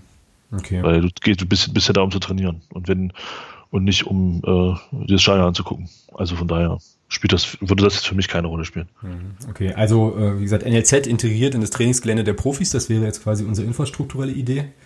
Genau. So, ähm, ja, Erziehung und Bildung ist, äh, finde ich, äh, elementarst wichtig. Ähm, ich glaube, oder das ist jedenfalls so mein Bauchgefühl, dass wir das in Magdeburg jetzt schon gut machen, obwohl wir eigentlich, ich vorhin gesagt hatte, dass wir uns mal lösen wollen von dem, was wir schon haben, aber ja, kurze Wege einfach. Ne? Also dass sozusagen die Schule und das Training gut miteinander verzahnt werden können. Und, genau. eben, und eben auch beides irgendwie, irgendwie sinnvoll möglich ist. Und ich würde auch sogar so weit gehen zu sagen, ähm, naja, schulische Leistungen entscheiden schon noch ein kleines Stück weit mit darüber, ob du spielst oder nicht. So zum Beispiel. Also einfach um, natürlich mit dem ganzen Support drumherum. Ne? Also wird er jetzt auch die Jungs nicht alleine lassen wollen, sondern ähm, wer da Hilfe braucht äh, in schulischen Belangen, soll die dann bekommen weiß ich nicht, mit Tutoren, Tutorinnen oder wie auch immer. Aber in meinem NLZ wäre das schon ein ganz integraler Punkt zu sagen, okay, ihr sollt äh, hier eine Ausbildung bekommen, eine Schule, vernünftige schulische Ausbildung und eine solide fußballerische Ausbildung. Und äh, nach dem Motto, jetzt ein bisschen doll überspitzt, keiner geht hier ohne Abschluss raus, quasi. Ja, gehe ich mit. So, wäre, wäre eine ja. Idee. Also es müsste jetzt, es müsste jetzt nicht zwingend ein Einzelabschluss sein, aber ähm, sollte schon, sollte schon, sollte schon, ich sag mal, in einem vernünftigen Rahmen sein. Genau. Naja, und ansonsten ähm, kann, kannst du ja dann, also was sozusagen Erziehungsthemen angeht, halt da den schulischen und den, ich sag mal, aus, fußballerisch ausbildnerischen Bereich wahrscheinlich trennen. So. Also äh, ne, in der Schule würde ich jetzt auch mal davon ausgehen, dass du da eben auch, naja, Lehrkräfte hast, die wissen, was sie da tun, etc. pp. Also äh, so. Und äh, naja, im fußballerischen Bereich, da erinnere ich mich gerne noch an die Interviews, die wir hier hatten mit Thomas Hossmann und auch Sören Osterland, die ja da auch schon ein bisschen was zu gesagt haben. Man müsste es dann halt nur leben oder äh, ja, sollte das halt leben, eben auch dann nochmal so ein bisschen Bezug zur Stadt herzustellen und zu, also aus den Jungs auch ich sag mal, ja, vernünftige, gute Menschen zu machen. Ne? Und die halt auch insgesamt so als Menschen wahrzunehmen und zu sehen. Äh, und jetzt eben nicht nur als Fußballer, die du jetzt halt zu ja, Profi-Automaten ausbildest, so, sondern eben auch als Menschen ein Stück weit weiterbringst. Das klingt immer alles so blumig und fluffig, ne? Und irgendwie könnte ich das jetzt gar nicht so konkretisieren, wie ich das eigentlich haben wollen würde. Aber das wäre mir schon auch wichtig. Ja, die Frage ist dann, also für mich ganz interessant ist, wann willst du denn dann anfangen hier? Womit jetzt wann genau? würdest, wann würdest du dann, dann in diesem, in diesem äh, NLZ anfangen wollen, äh, Spieler zu rekrutieren. Ab welchem Alter? Ja, da bin ich im Jugendfußball zu wenig tief drin, aber ich glaube nicht allzu früh. So. Ich sag mal, weil ich sag mal so, der tatsächliche Leistungsbereich in dem Sinne beginnt ja tatsächlich erst ab der B-Jugend, also bis zur C-Jugend hast du ja kein, hast du ja äh, schon spielst du auch recht hoch dann, wenn du wenn du in der höchsten Spielklasse spielst, aber du hast halt noch keine noch keine Bundesliga in dem Sinne. Ja, das geht ja tatsächlich erst mit der B-Jugend los. Mhm. Und ich sag mal, das ich sag mal, das ist so dann, da beginnt dann so der Leistungsbereich. Ja.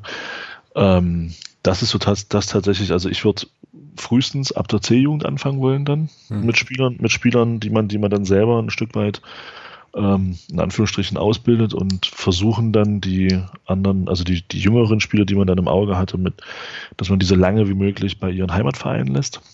Mhm. Ähm, und bei Spielern, die von weiter weg kommen, dass man sie eben dann auch in ihrem familiären Umkreis lässt. Und wenn das dann eben so kommt, dass du die dann ab der C-Jugend holst, da hat ja der, unser Podcast-Pate heute, hat er da selber auch, äh, finde ich, einen sehr, sehr guten Vorschlag gemacht in der Unterstützergruppe, indem er gesagt hat, ähm, er würde das nicht über ein Internat abbilden, sondern er würde das über Gastfamilien abbilden, was ich persönlich auch sehr, sehr gut fände, mhm, mhm. weil du einfach einen familiären Bezug hattest.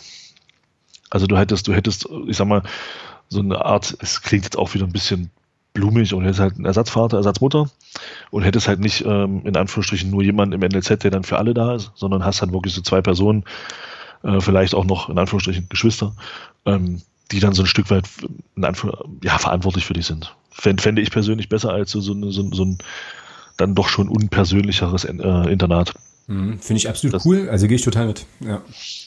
Du wolltest noch was sagen? Wär, Sorry. Ja. Nee, alles gut. Das, also das wäre halt so, wo ich sagen würde, das wäre also das finde ich auch eine super Idee. Und das wäre halt auch sowas, wo ich ähm, drauf gucken würde, dass du das irgendwie ermöglichen könntest. Ja. ja, vor allem hast du dann über, also super geil, bin ich total bei dir. Äh, also ähm, hast du nämlich dann noch einen anderen Effekt, nämlich den, dass du die, äh, die Jungs auch nochmal ganz anders in die Stadt integrierst. So. Also die Leute, die jetzt aus der, aus der Region und aus der Stadt kommen, für die ist das ja eh hinfällig, weil da würde ich jetzt mal annehmen, dass wenn du jetzt Magdeburger bist, dass du dann jetzt nicht, nicht ins Internat gehst beim NRZ, sondern dass du da also irgendwie ja, jeden Tag irgendwie hinfährst, ist ja easy.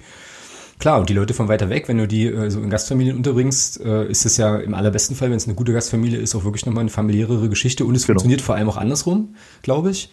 Weil wenn du dann als Familie sagst, vielleicht Clubfans oder so, die sagen halt, Mensch, wir nehmen jetzt hier einen Nachwuchsspieler auf, ähm, dann ist das ja sozusagen auch nochmal, bindet dich das jetzt als, als Person ja auch nochmal anders an den Verein, weil du dich dann quasi als, ich sag jetzt mal, also alles sehr, sehr, sehr holzschnittartig, ne? Aber wenn du dich dann quasi als Autonomalbürger auf diese Art und Weise vielleicht auch einbringen kannst für deinen Club, ist das ja auch eine coole Nummer. Also würde dann auch nochmal die, die Bindung zum Verein so stärken. Sehe ich viele, viele Vorteile. Ist schon, wäre wär schon cool, das so zu machen. Müsstest dann, also da ist halt dann immer auch die Frage natürlich, wie das dann mit der Logistik ist. Ne? Also wenn du dann in, weiß ich nicht, wo, was weiß ich, äh, in Nord wohnst und oder in Rotensee und musst aber irgendwie da immer nach Krakau zum Training, ja gut, muss man dann eben zusehen, aber. Ja, da, muss, da muss der Verein Geld in die Hand nehmen und muss das entsprechend bezahlen, dass er Leute hat, die das machen. Ja. Also das, das gehört dann für mich schon dazu. Mhm. Dass du dann eben das, was, äh, was ich vor ein paar Minuten bei Schalke angesprochen habe, wo die Leute entlassen wurden, dass du sowas eben machst. Dass du Leute hast, die dann das äh, organisieren. Ja, genau. Klar. Ja, die dann dafür verantwortlich sind, dass die, dass die Jungs dann zur Schule, von der Schule zum Training und dann auch wieder nach Hause kommen. Ja. Ja, irgendwann, ich sag, oder ich sag mal, ich sag mal so, mit, mit, äh, mit 16, 17, 18 könnten sie vielleicht dann auch öffentliche Verkehrsmittel nutzen. Also das ist ja dann auch nicht das Problem. Ähm, aber das wäre schon, müsste dann schon gegeben sein, dass der Verein dann natürlich äh, sich dann entsprechend auch kümmert. Mhm. Ja, und beim Thema Erziehung und Bildung der Jugendlichen hatte ich jetzt gerade noch so die Idee, ob man nicht, ob es nicht irgendwie cool wäre, so eine Art Mentorenprogramm zu haben. Also wo quasi ähm, Jungs aus jüngeren Jahrgängen äh, quasi einen Mentor aus einem älteren Jahrgang äh, an die Hand bekommen oder gern auch von mir aus ehemalige Spieler, die jetzt noch hier in der Region sind, also Profis, ne, die sich da so ein bisschen einbringen, da halt auch ein bisschen erzählen und ich da sogar einen Schritt weiter gehen. Hin, äh, Hilfestellung geben, nämlich? Ich würde sogar sagen, dass das Thema Mentoren vielleicht äh, auch nutzbar wäre mit Spielern, mit, mit, der, mit der ersten Mannschaft. Also ich weiß, ich habe das mal gelesen, dass das bei Arsenal äh, so ist oder war. Also zumindest also das war, ich habe das ist schon ein paar Jahre her. Ob das da heute noch so ist, weiß ich nicht, aber bei Arsenal war es damals so, als ich das gelesen habe, dass äh, Spieler aus der ersten Mannschaft ähm, so eine Art Mentor waren für Spieler aus, äh, aus dem Jugendbereich. Ja, das ist natürlich cool, ähm, aber funktioniert dann auch nur mit Spielern, die so eine gewisse Form von Identifikation auch haben und nicht sagen, okay, ich sehe das jetzt hier in meinem Karriereplan und bin jetzt mal für ein Jahr da und dann verpiss ich mich wieder. So, das ist ja dann für die, für die Jungs, die die an die Seite gestellt kriegen, auch irgendwie nicht schön. So, weißt du? Da, da ging es da ging's vorrangig, da ging es natürlich vorrangig klar um, um, um, Sachen im Training etc. pp. Da, also in England ist es ja, bei Arsenal ist es damals so gewesen, ähm, dass die Spieler auch ab der B-Jugend dann auch mal äh, ja, häufig will ich nicht sagen, aber öfter, öfter auch mal äh, mittrainiert haben in der ersten und dann kam eben dieses Thema äh, Mentoren da zum, zum Tragen. Mhm. Und von daher, also das ist dann schon eine interessante Geschichte, finde ich. Ja, ja, auf jeden Fall. Ja, und je länger ich jetzt hier so in die Tüte quatsche, desto stärker äh, überkommt mich der Wunsch zu sagen, naja, ich glaube, ich fände es jetzt auch cool, wenn der Fokus von so einem NLZ jetzt nicht notwendigerweise nur darauf liegen würde, wir müssen unbedingt Nachwuchsspieler für die erste Mannschaft kreieren, so, und dann da nur alles drauf ausrichten, sondern was ich cool fände, wäre, wenn das NLZ, wenn unser NLZ sagen würde, okay, also wir wollen denen eine solide fußballerische Ausbildung geben. Wir haben natürlich vor, die auch an die erste Mannschaft reinzuführen, aber hier geht es vor allem darum, äh, junge Leute so ein bisschen auf ihrem Lebensweg zu begleiten, die zu vernünftigen Bürgern und vielleicht auch ein bisschen Botschafter in der Stadt oder Vertreter in der Stadt zu machen ähm, und ja, vielleicht auch zu einem Netzwerk zu bringen, wenn es jetzt vielleicht für die erste nicht reicht, dann halt irgendwo in einem anderen Club unterzukommen, aber ähm, da schon auch einen Leistungsgedanken zu haben, aber den jetzt halt nicht sozusagen äh, so als hartes darwinistisches Aussiebe Do-or-Die-System zu implementieren. Ja, wohl wissen, ob das, das natürlich wahrscheinlich eher naiv ist, aber.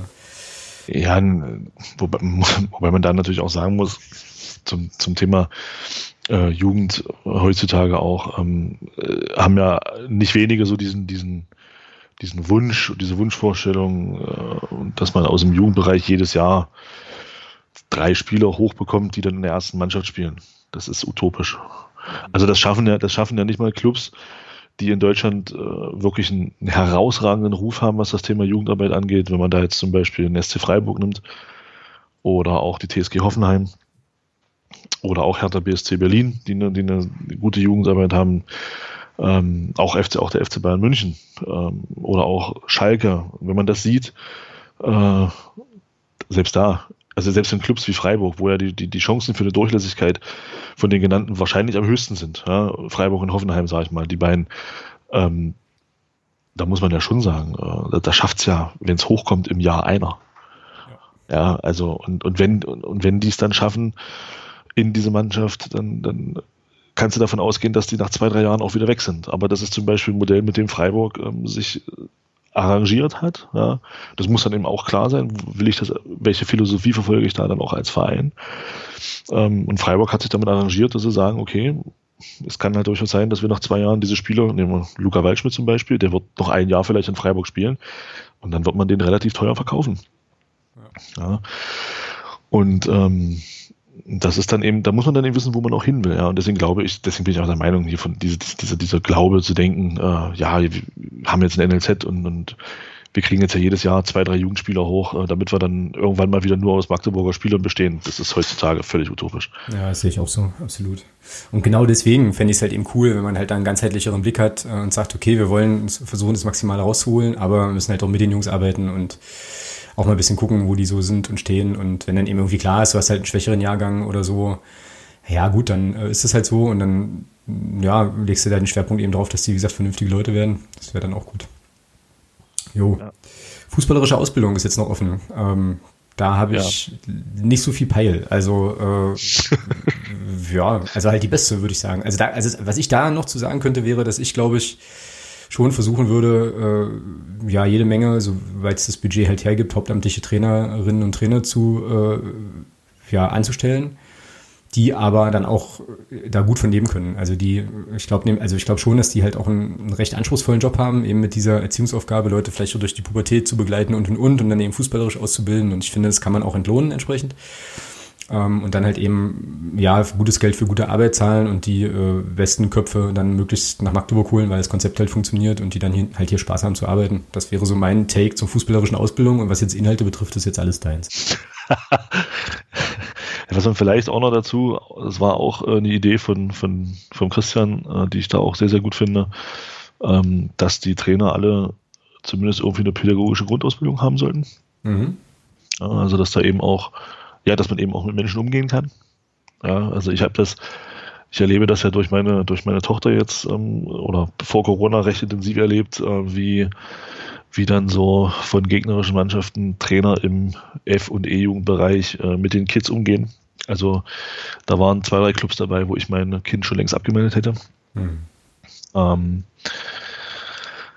und äh, ja, das ist halt auch wichtig. Ja. Also das sind, das sind äh, Kinder, das sind junge Menschen, das ist und, und Jugendfußball ist kein Erwachsenenfußball.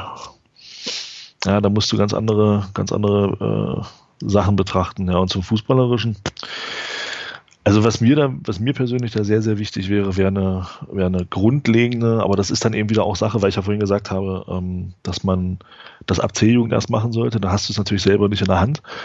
Aber was, weil die, die technischen Grundlagen werden vorher gelegt, wäre halt eine grundlegende technische Ausbildung. Ja, also sprich, dass man darauf achtet, dass der, dass die Spieler zumindest so weit beidfüßig sind, dass der schwächere Fuß nicht nur zum Stehenbleiben da ist. Ja. Ähm, dass äh, viel gespielt wird, sehr, sehr viel gespielt wird, gerade in den, gerade im, im, jüngeren Alter. Aber das hat man dann eben nicht in der Hand, das müsste man dann entsprechend mit den Vereinen, wo die Kids dann spielen, ein Stück weit angehen. Ähm, dass viel gespielt wird, äh, dass die Kinder eben, ja, dass sie eben Spaß haben mit dem Ball das ist eben ganz wichtig. Also das ist, da kann ich echt empfehlen. Ich habe den, glaube ich, schon mal angesprochen hier bei unserem Podcast, ähm, den, den, den Podcast vom, vom, vom Max, vom hat ein Tribünengespräch gehabt vom, vom Rasenfunk mit dem Norbert Elgert von Schalke 04. Mhm, stimmt, das ist sehr gut. Der ist dort A-Jugendtrainer. Äh, das ist, ich glaube, das Gespräch geht fast drei Stunden, aber das sind sehr, sehr gut investierte drei Stunden, weil das echt interessant ist, was der da so erzählt gerade auch zum, zum, zum Thema technische Ausbildung finde ich das sehr interessant, was er erzählt. Er sagt zum Beispiel, dass heutzutage den, den Kindern, die an NLZs gehen, ähm, denen fehlen ungefähr 1000 Stunden Bolzplatz. Hm.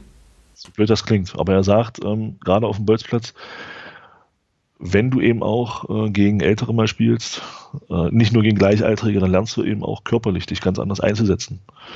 Du lernst körperlich einzusetzen, du lernst vor allem, weil du eben körperlich schwächer bist, bist du mehr oder weniger dazu gezwungen, auch besser mit dem Ball zu sein.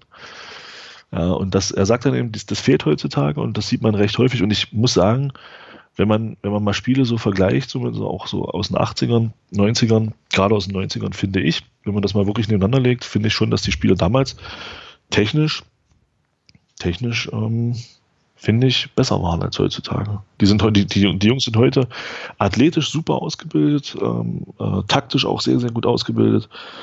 Aber wie viele Spieler, ne, nehmen wir mal den deutschen Fußball, wie viele Spieler haben wir denn in Deutschland auf hohem Niveau, die wirklich auf Internet oder auf, auf, auf wirklich auf internationalem Klasseniveau 1 gegen 1 Situationen auflösen können. Das sind nicht viele. Und da hatten wir, da hatten wir äh, in den 90ern wesentlich mehr von. Ja, mhm. Da hat man Andi Möller, da wir einen Thomas Hessler und wie sie alle hießen, die konnten das alle. Naja, also bauen wir auf unser NLZ äh, einen Käfig.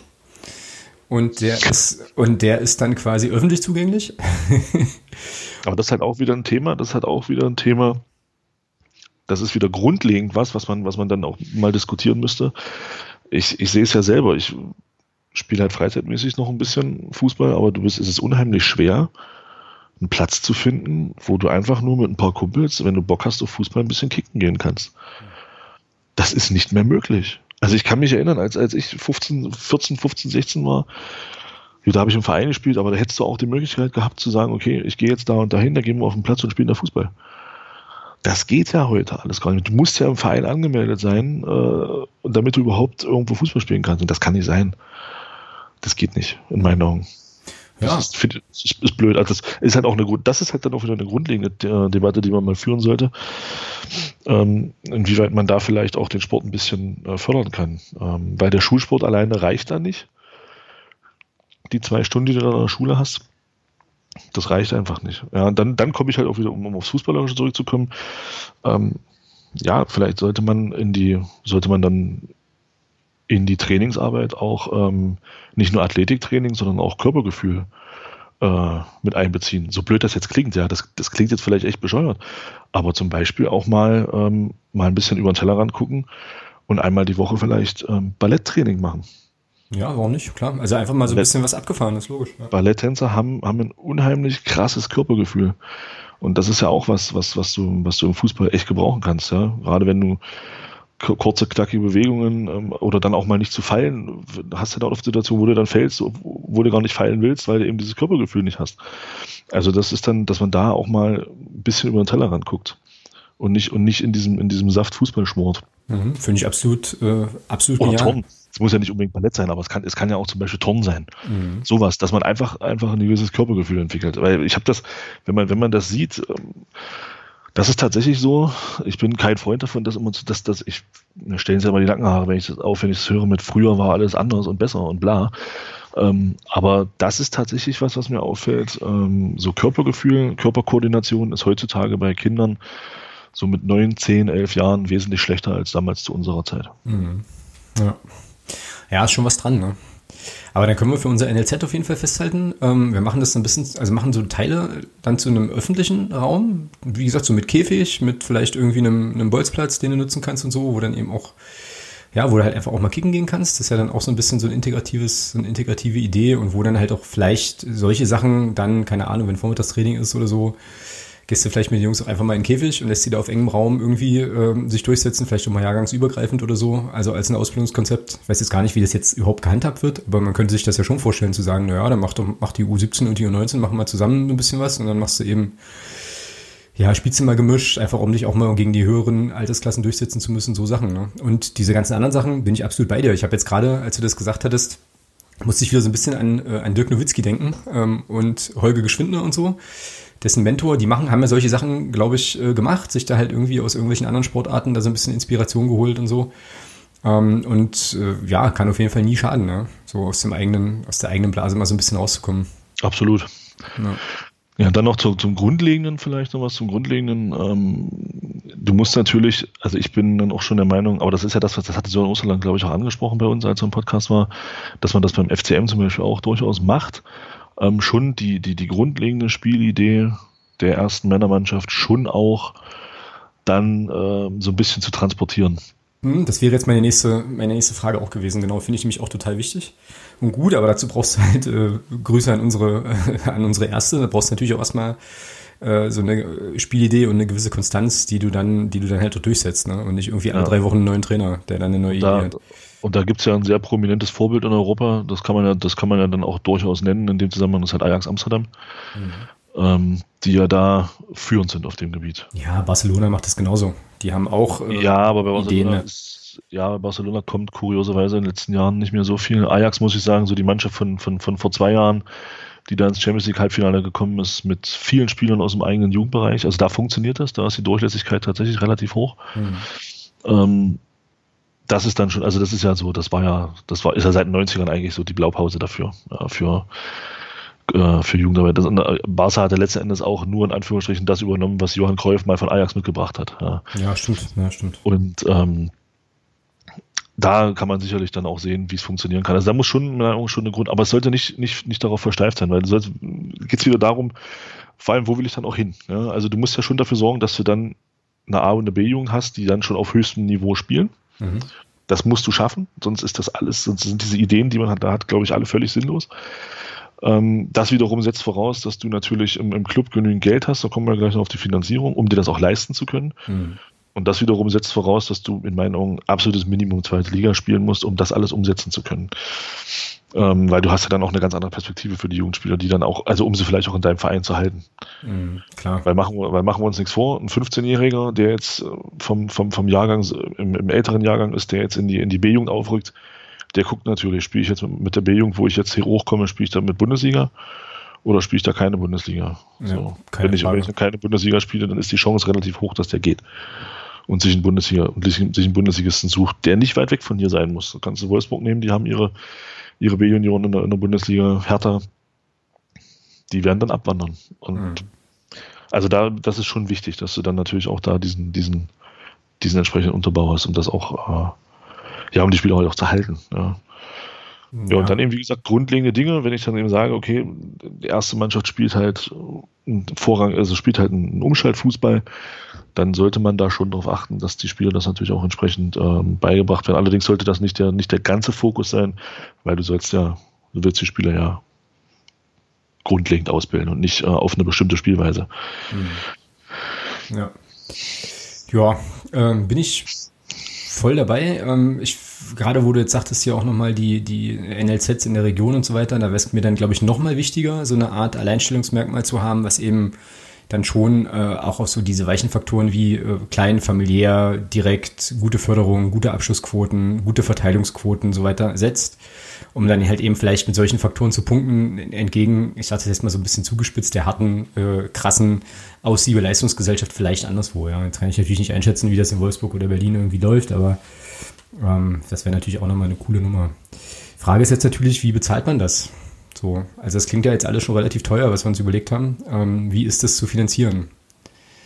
Das muss die erste Männermannschaft äh, einspielen, ganz klar. Sponsoren.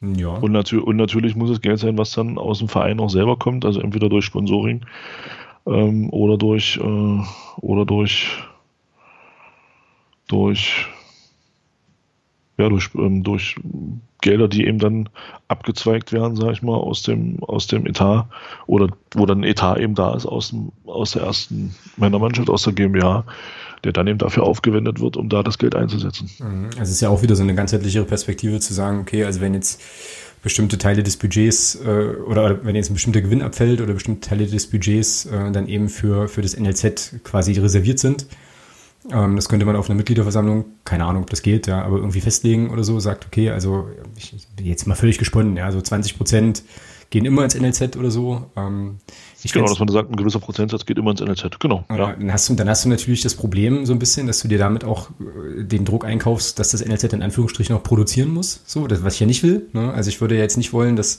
es nur darum geht, jetzt so fließbandmäßig jetzt hier die, die Fußballroboter darunter fallen zu lassen, ähm, aber anders finanziell, finanzierungsmäßig wird es wahrscheinlich kaum gehen. Das gleiche. Du könntest, hm? könntest die Eltern halt bezahlen lassen, aber das, das dann hast du dann, glaube ich, einen, dann hast du, glaube ich, einen Punkt, da musst du mit den Sachen, die wir vorhin besprochen haben, die dann drumherum sind, musst du da extrem punkten, damit eben Menschen auch bereit sind, dann ja. äh, oder Eltern bereit sind, äh, für ihre Kinder das dann auch entsprechend zu finanzieren. Mhm. Ja. Was ist mit Ticketerlösen? Also könnte, ist es vorstellbar zu sagen, man also auch wieder in die Tüte gesprochen, nicht durchgerechnet. Ne? Man nimmt jetzt pro Ticket einen Euro mehr und sagt explizit, okay, das ist jetzt quasi der Beitrag zum, für den, für den FCM-Fußballnachwuchs. Würden das Leute machen so? Oder würde das eher dazu führen, dass die Leute dann sagen, nee, das mache ich jetzt nicht? Oder was ja, du auch machen kannst, ist so eine freiwillige Geschichte. Sagen, okay, du kannst jetzt halt, weiß ich nicht, sagst, zahlst jetzt 20 Euro fürs Ticket oder zahlst jetzt 20 Euro plus X und das plus X geht halt ans NLZ. Ja, da gibt es sicherlich ein paar, noch ein paar paar Ideen, die man da vielleicht mal umbringen, um, umsetzen, umbringen, Um, umbringen, geil. die man, die man da einbringen könnte. Ähm, ja, warum nicht? Also warum nicht, warum nicht sagen, man nimmt dann jetzt, also man wirft dann einen Preis aus und sagt dann, okay, äh, plus ein Euro pro Ticket, die dann eben, das dann eben netto in die, in die, in die entsprechende Abteilung im, Jugendbereich geht. Klar, warum nicht? Ja, und ich würde, glaube ich, ganz gern auch noch an die großen Fleischtöpfe rangehen und sagen, okay, also von den, von den Fernsehgeldern, die im deutschen Profifußball äh, irgendwie umgesetzt werden, da ja, gab es jetzt gerade wieder den nächsten Deal mit ein paar Milliarden oder so, gehen dann eben, ich weiß nicht, ob das realistisch ist, ne, aber gehen dann eben irgendwie 10 Prozent äh, in, den, in die, in die äh, Förderung des Jugendfußballs der Vereine in den ersten drei Ligen oder so, keine Ahnung. Ähm, das, also, dass sozusagen nicht nur alles die Vereine alleine schultern müssen, sondern dass die Verbände, äh, Verband oder wie auch immer, dass die da halt auch sich so ein bisschen mit beteiligen. Machen sie ja jetzt auch schon, glaube ich, mit so bestimmten Abschlägen oder Quoten oder so, aber dass das dann eben einfach noch, noch mehr wird. Also quasi zu sagen, ähm, ja, das ist uns jetzt halt ein Anliegen, auch eine gute Ausbildung zu machen.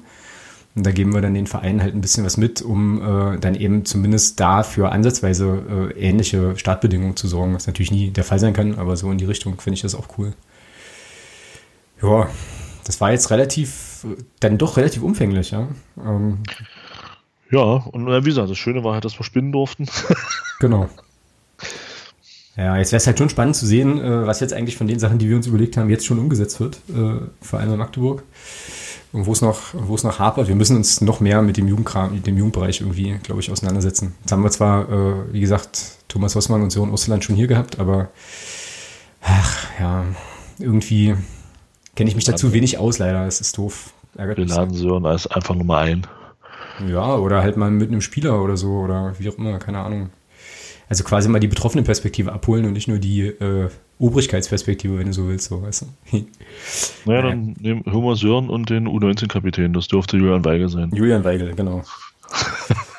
ja, also Sören, falls du das hier hören solltest, äh, falls du Lust hast, in den Podcast nochmal zu kommen äh, und äh, jemanden Und Julian Weigel mitbringen. Sehr gerne, sehr, sehr gerne. Jo, gut, dann äh, hätten wir das auch. Ich habe jetzt hier auf meiner sonstiges Liste noch äh, das Thema Rückkehr in die Stadien und personalisierte Tickets. Und das steht da ehrlich gesagt nur, weil du vorhin irgendwas in die Unterstützergruppe geteilt hast mit äh, Bundesligisten haben jetzt ein Hygienekonzept und wollen da irgendwas machen. Klingelt da was dunkel bei dir? Ja, naja, es gibt jetzt ein paar Vereine, die haben sich jetzt wohl ein bisschen damit auseinandergesetzt. Ich glaube, am weitesten soll, soll, tatsächlich, ähm, soll tatsächlich unsere österreichischen Freunde aus Leipzig sein. Hm. Ähm, ja, äh, grund, grundlegende Aussage für mich, äh, die dann, die dann wieder Abstand davon nimmt, zu sagen, oh, das ist, das ist eine gute Sache, war dann das Thema personalisierte Tickets. Mhm. Ähm, wozu? Ja, Ja, also um die Infektionsketten nachzuvollziehen. Oder? Also wäre jetzt, aha, wäre jetzt ja. meine, wäre jetzt einfach, also ich weiß schon, worauf du hinaus willst, aber das wäre jetzt einfach meine, meine irgendwie Annahme und Erklärung zu sagen, naja, dann wissen wir wenigstens, wer konkret im Stadion war. So, also cool finde ich es nicht, aber das wäre jetzt eine Erklärung für mich, tatsächlich. ja, aber muss, muss man das so machen? Kann man das nicht, kann man das nicht machen, indem man äh, dann, dann seinen Namen ähm, beim Kauf von Ticket, vom Ticket hinterlegt, der, beim, der dann entsprechend dort liegt und wenn das Spiel vorbei ist, werden diese Listen dann nach einer bestimmten Zeit gelöscht. Oder, oder, also dann lieber so. Also ich würde es dann schon lieber ein bisschen, äh, ein bisschen sicherer noch haben wollen äh, in der Geschichte. Aber machen wir uns nichts vor. Ähm, für mich ist das ja ein Punkt, da geht es ja noch um eine andere Geschichte. Wenn wir den Scheiß erstmal haben, werden wir den nicht mehr los. Ja, klar, absolut. Also das ist ja wie immer. Ja, also ich meine, wir glauben doch nicht ernsthaft, ähm, dass, dass jetzt in dieser Zeit, wenn dann personalisierte Tickets eingeführt werden, dass die, wenn dann Corona irgendwann mal wieder so weit vorbei ist, dass man wieder sich normal im Stadion oder auch in der Öffentlichkeit, also normal bewegen kann, ohne Masken, ohne Abstand etc. pp., dass dann das Thema personalisierte Tickets aus den Stadien verschwinden wird. Ich sehe jetzt, ich sehe, ich sehe jetzt vor meinem inneren Auge irgendeinen Polizeifunktionär und einen Menschen vom DFB, so in Mr. Burns ähnlicher Haltung, an einem riesengroßen Schreibtisch sitzen und sich halt diebisch die Hände reiben. genau. So nach dem Motto, jetzt können wir alles machen, was wir schon immer machen wollten. Ähm, und Corona gibt uns jetzt die Möglichkeit dazu halt. Ja, ja. würdest du es machen? Würdest du also sozusagen mit einem personalisierten Ticket ins Stadion gehen? Also wäre dann sozusagen der Wille im Stadion zu sein größer als das Problem mit den personalisierten Tickets? Frag mich das nochmal, wenn es soweit ist. Das kann ich dir jetzt, kann ich dir jetzt echt nicht sagen. Also ähm, wenn die, wenn die entsprechenden Voraussetzungen dafür stimmen, wo ich dann sage, okay, da gehe ich mit, dann wäre das sicherlich eine Überlegung. Wenn das allerdings dann äh, irgendwo anders landet, wo es nicht hingehört, dann nicht. Ja, ich meine, auf der anderen Seite hast du, wenn du eine Dauerkarte hast, ist das ja eh personalisiert, ne? Aber hast ja, ja, steht ja dein Name drauf. Ja, gut. Ja, und der Verein hat deine Daten. Also das ist dann. Ja, ja, gut, ja, klar, aber ja. Ja, die hatte aber durch meine Mitgliedschaft auch. Ja, das stimmt, genau. Ja. Also von daher, ähm, uh. ja, natürlich, das, das ist klar, das ist natürlich dann das Gegenargument, was man bringen kann. Ja, das, das stimmt schon.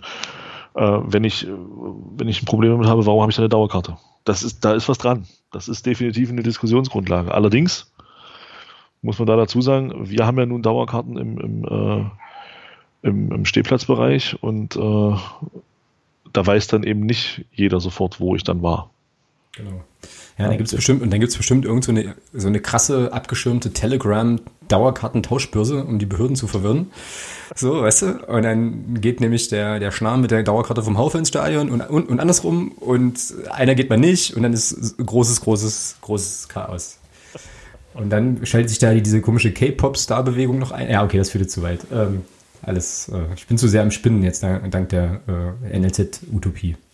Ja, da, ich glaube, da stehen uns noch äh, ganz spannende, äh, ganz spannende Auseinandersetzungen oder Themen bevor. Also es könnte schon gut sein, dass jetzt unter dem Deckmantel dieser ganzen Geschichte da das ein oder andere eingeführt wird, was dann nachher nicht nochmal weggeht. Ja, es wird einfach nie langweilig in diesem Fußballgeschäft. Und je stärker, also, und egal wie man versucht, sich dem irgendwie so ein bisschen zu entziehen, man kommt ja doch nicht drum rum. Ja, es ist krass. Es ist wirklich, wirklich krass. So, zwei Fragen noch zum, nee, eine Frage und äh, eine Anmerkung noch zum Abschluss. Wie steht's bei Werder? Mhm. Das ist prinzipiell wahrscheinlich erstmal gut für Werder, oder? Solange wie, wie die keinen Gegentritt passieren. Keine Ahnung, kann ich echt nicht sagen. Aber es ist so, ich habe es erwartet, dass es so ein zähes Spiel wird. Aber Heinheim macht das gut. Die machen das wirklich gut. Hm. Gerade gesehen, dass Marc Schnatterer eingewechselt wurde. Nun ja, gut, ähm, dann sind wir eigentlich, warte, mal hier eine kleine, kleine Kapitelmarke machen, dann sind wir eigentlich für heute durch ähm, und uneigentlich auch. Und dann war das die vorletzte Folge in dieser Saison. Nächste, nächste Woche machen wir dann äh, die äh, große oder auch nicht, sind nicht so große, das sehen wir dann, Saisonabschlussfolge.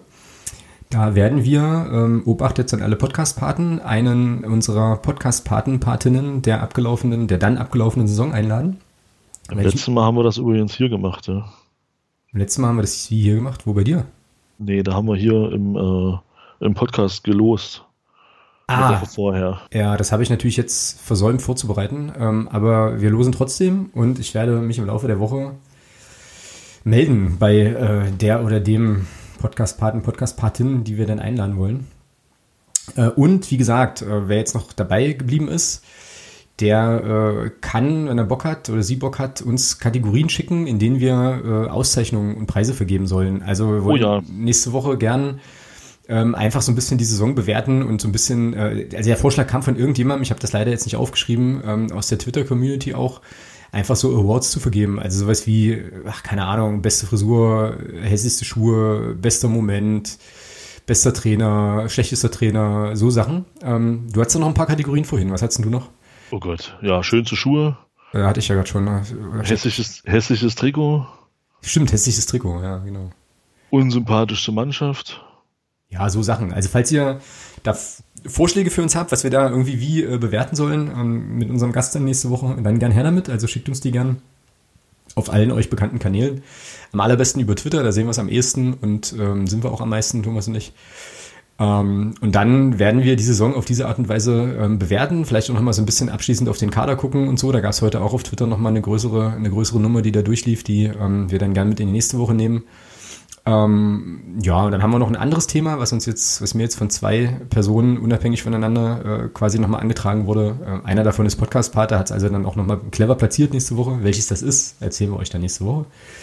Ähm, also jede Menge zu tun nochmal für die letzte Folge. Und dann entlassen wir euch und uns äh, auch in eine wohlverdiente, glaube ich, Sommerpause, die auch super, super interessant wird, weil ich echt gespannt bin. Also wer uns verlässt, wer kommt, wie das alles aussieht und was sich da noch so wer verändert. Wird, wer wird Trainer? Wer wird Trainer? Oder, oder genau. wer, bleibt, wer bleibt vielleicht Trainer? Genau, da wollen wir nächste Woche auch mal ein bisschen rumspinnen.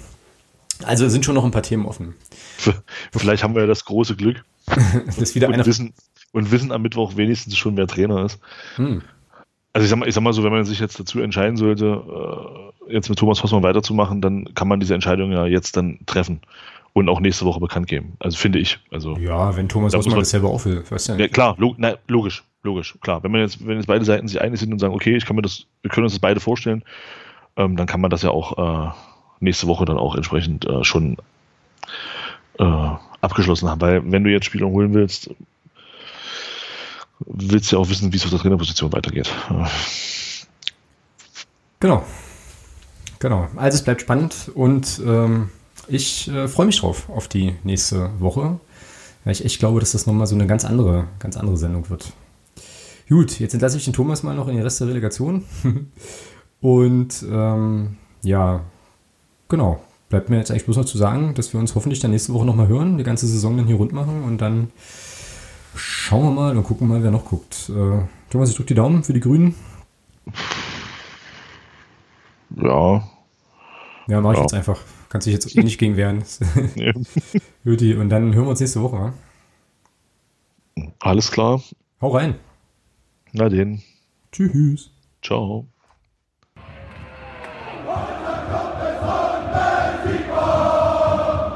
Niemand kann uns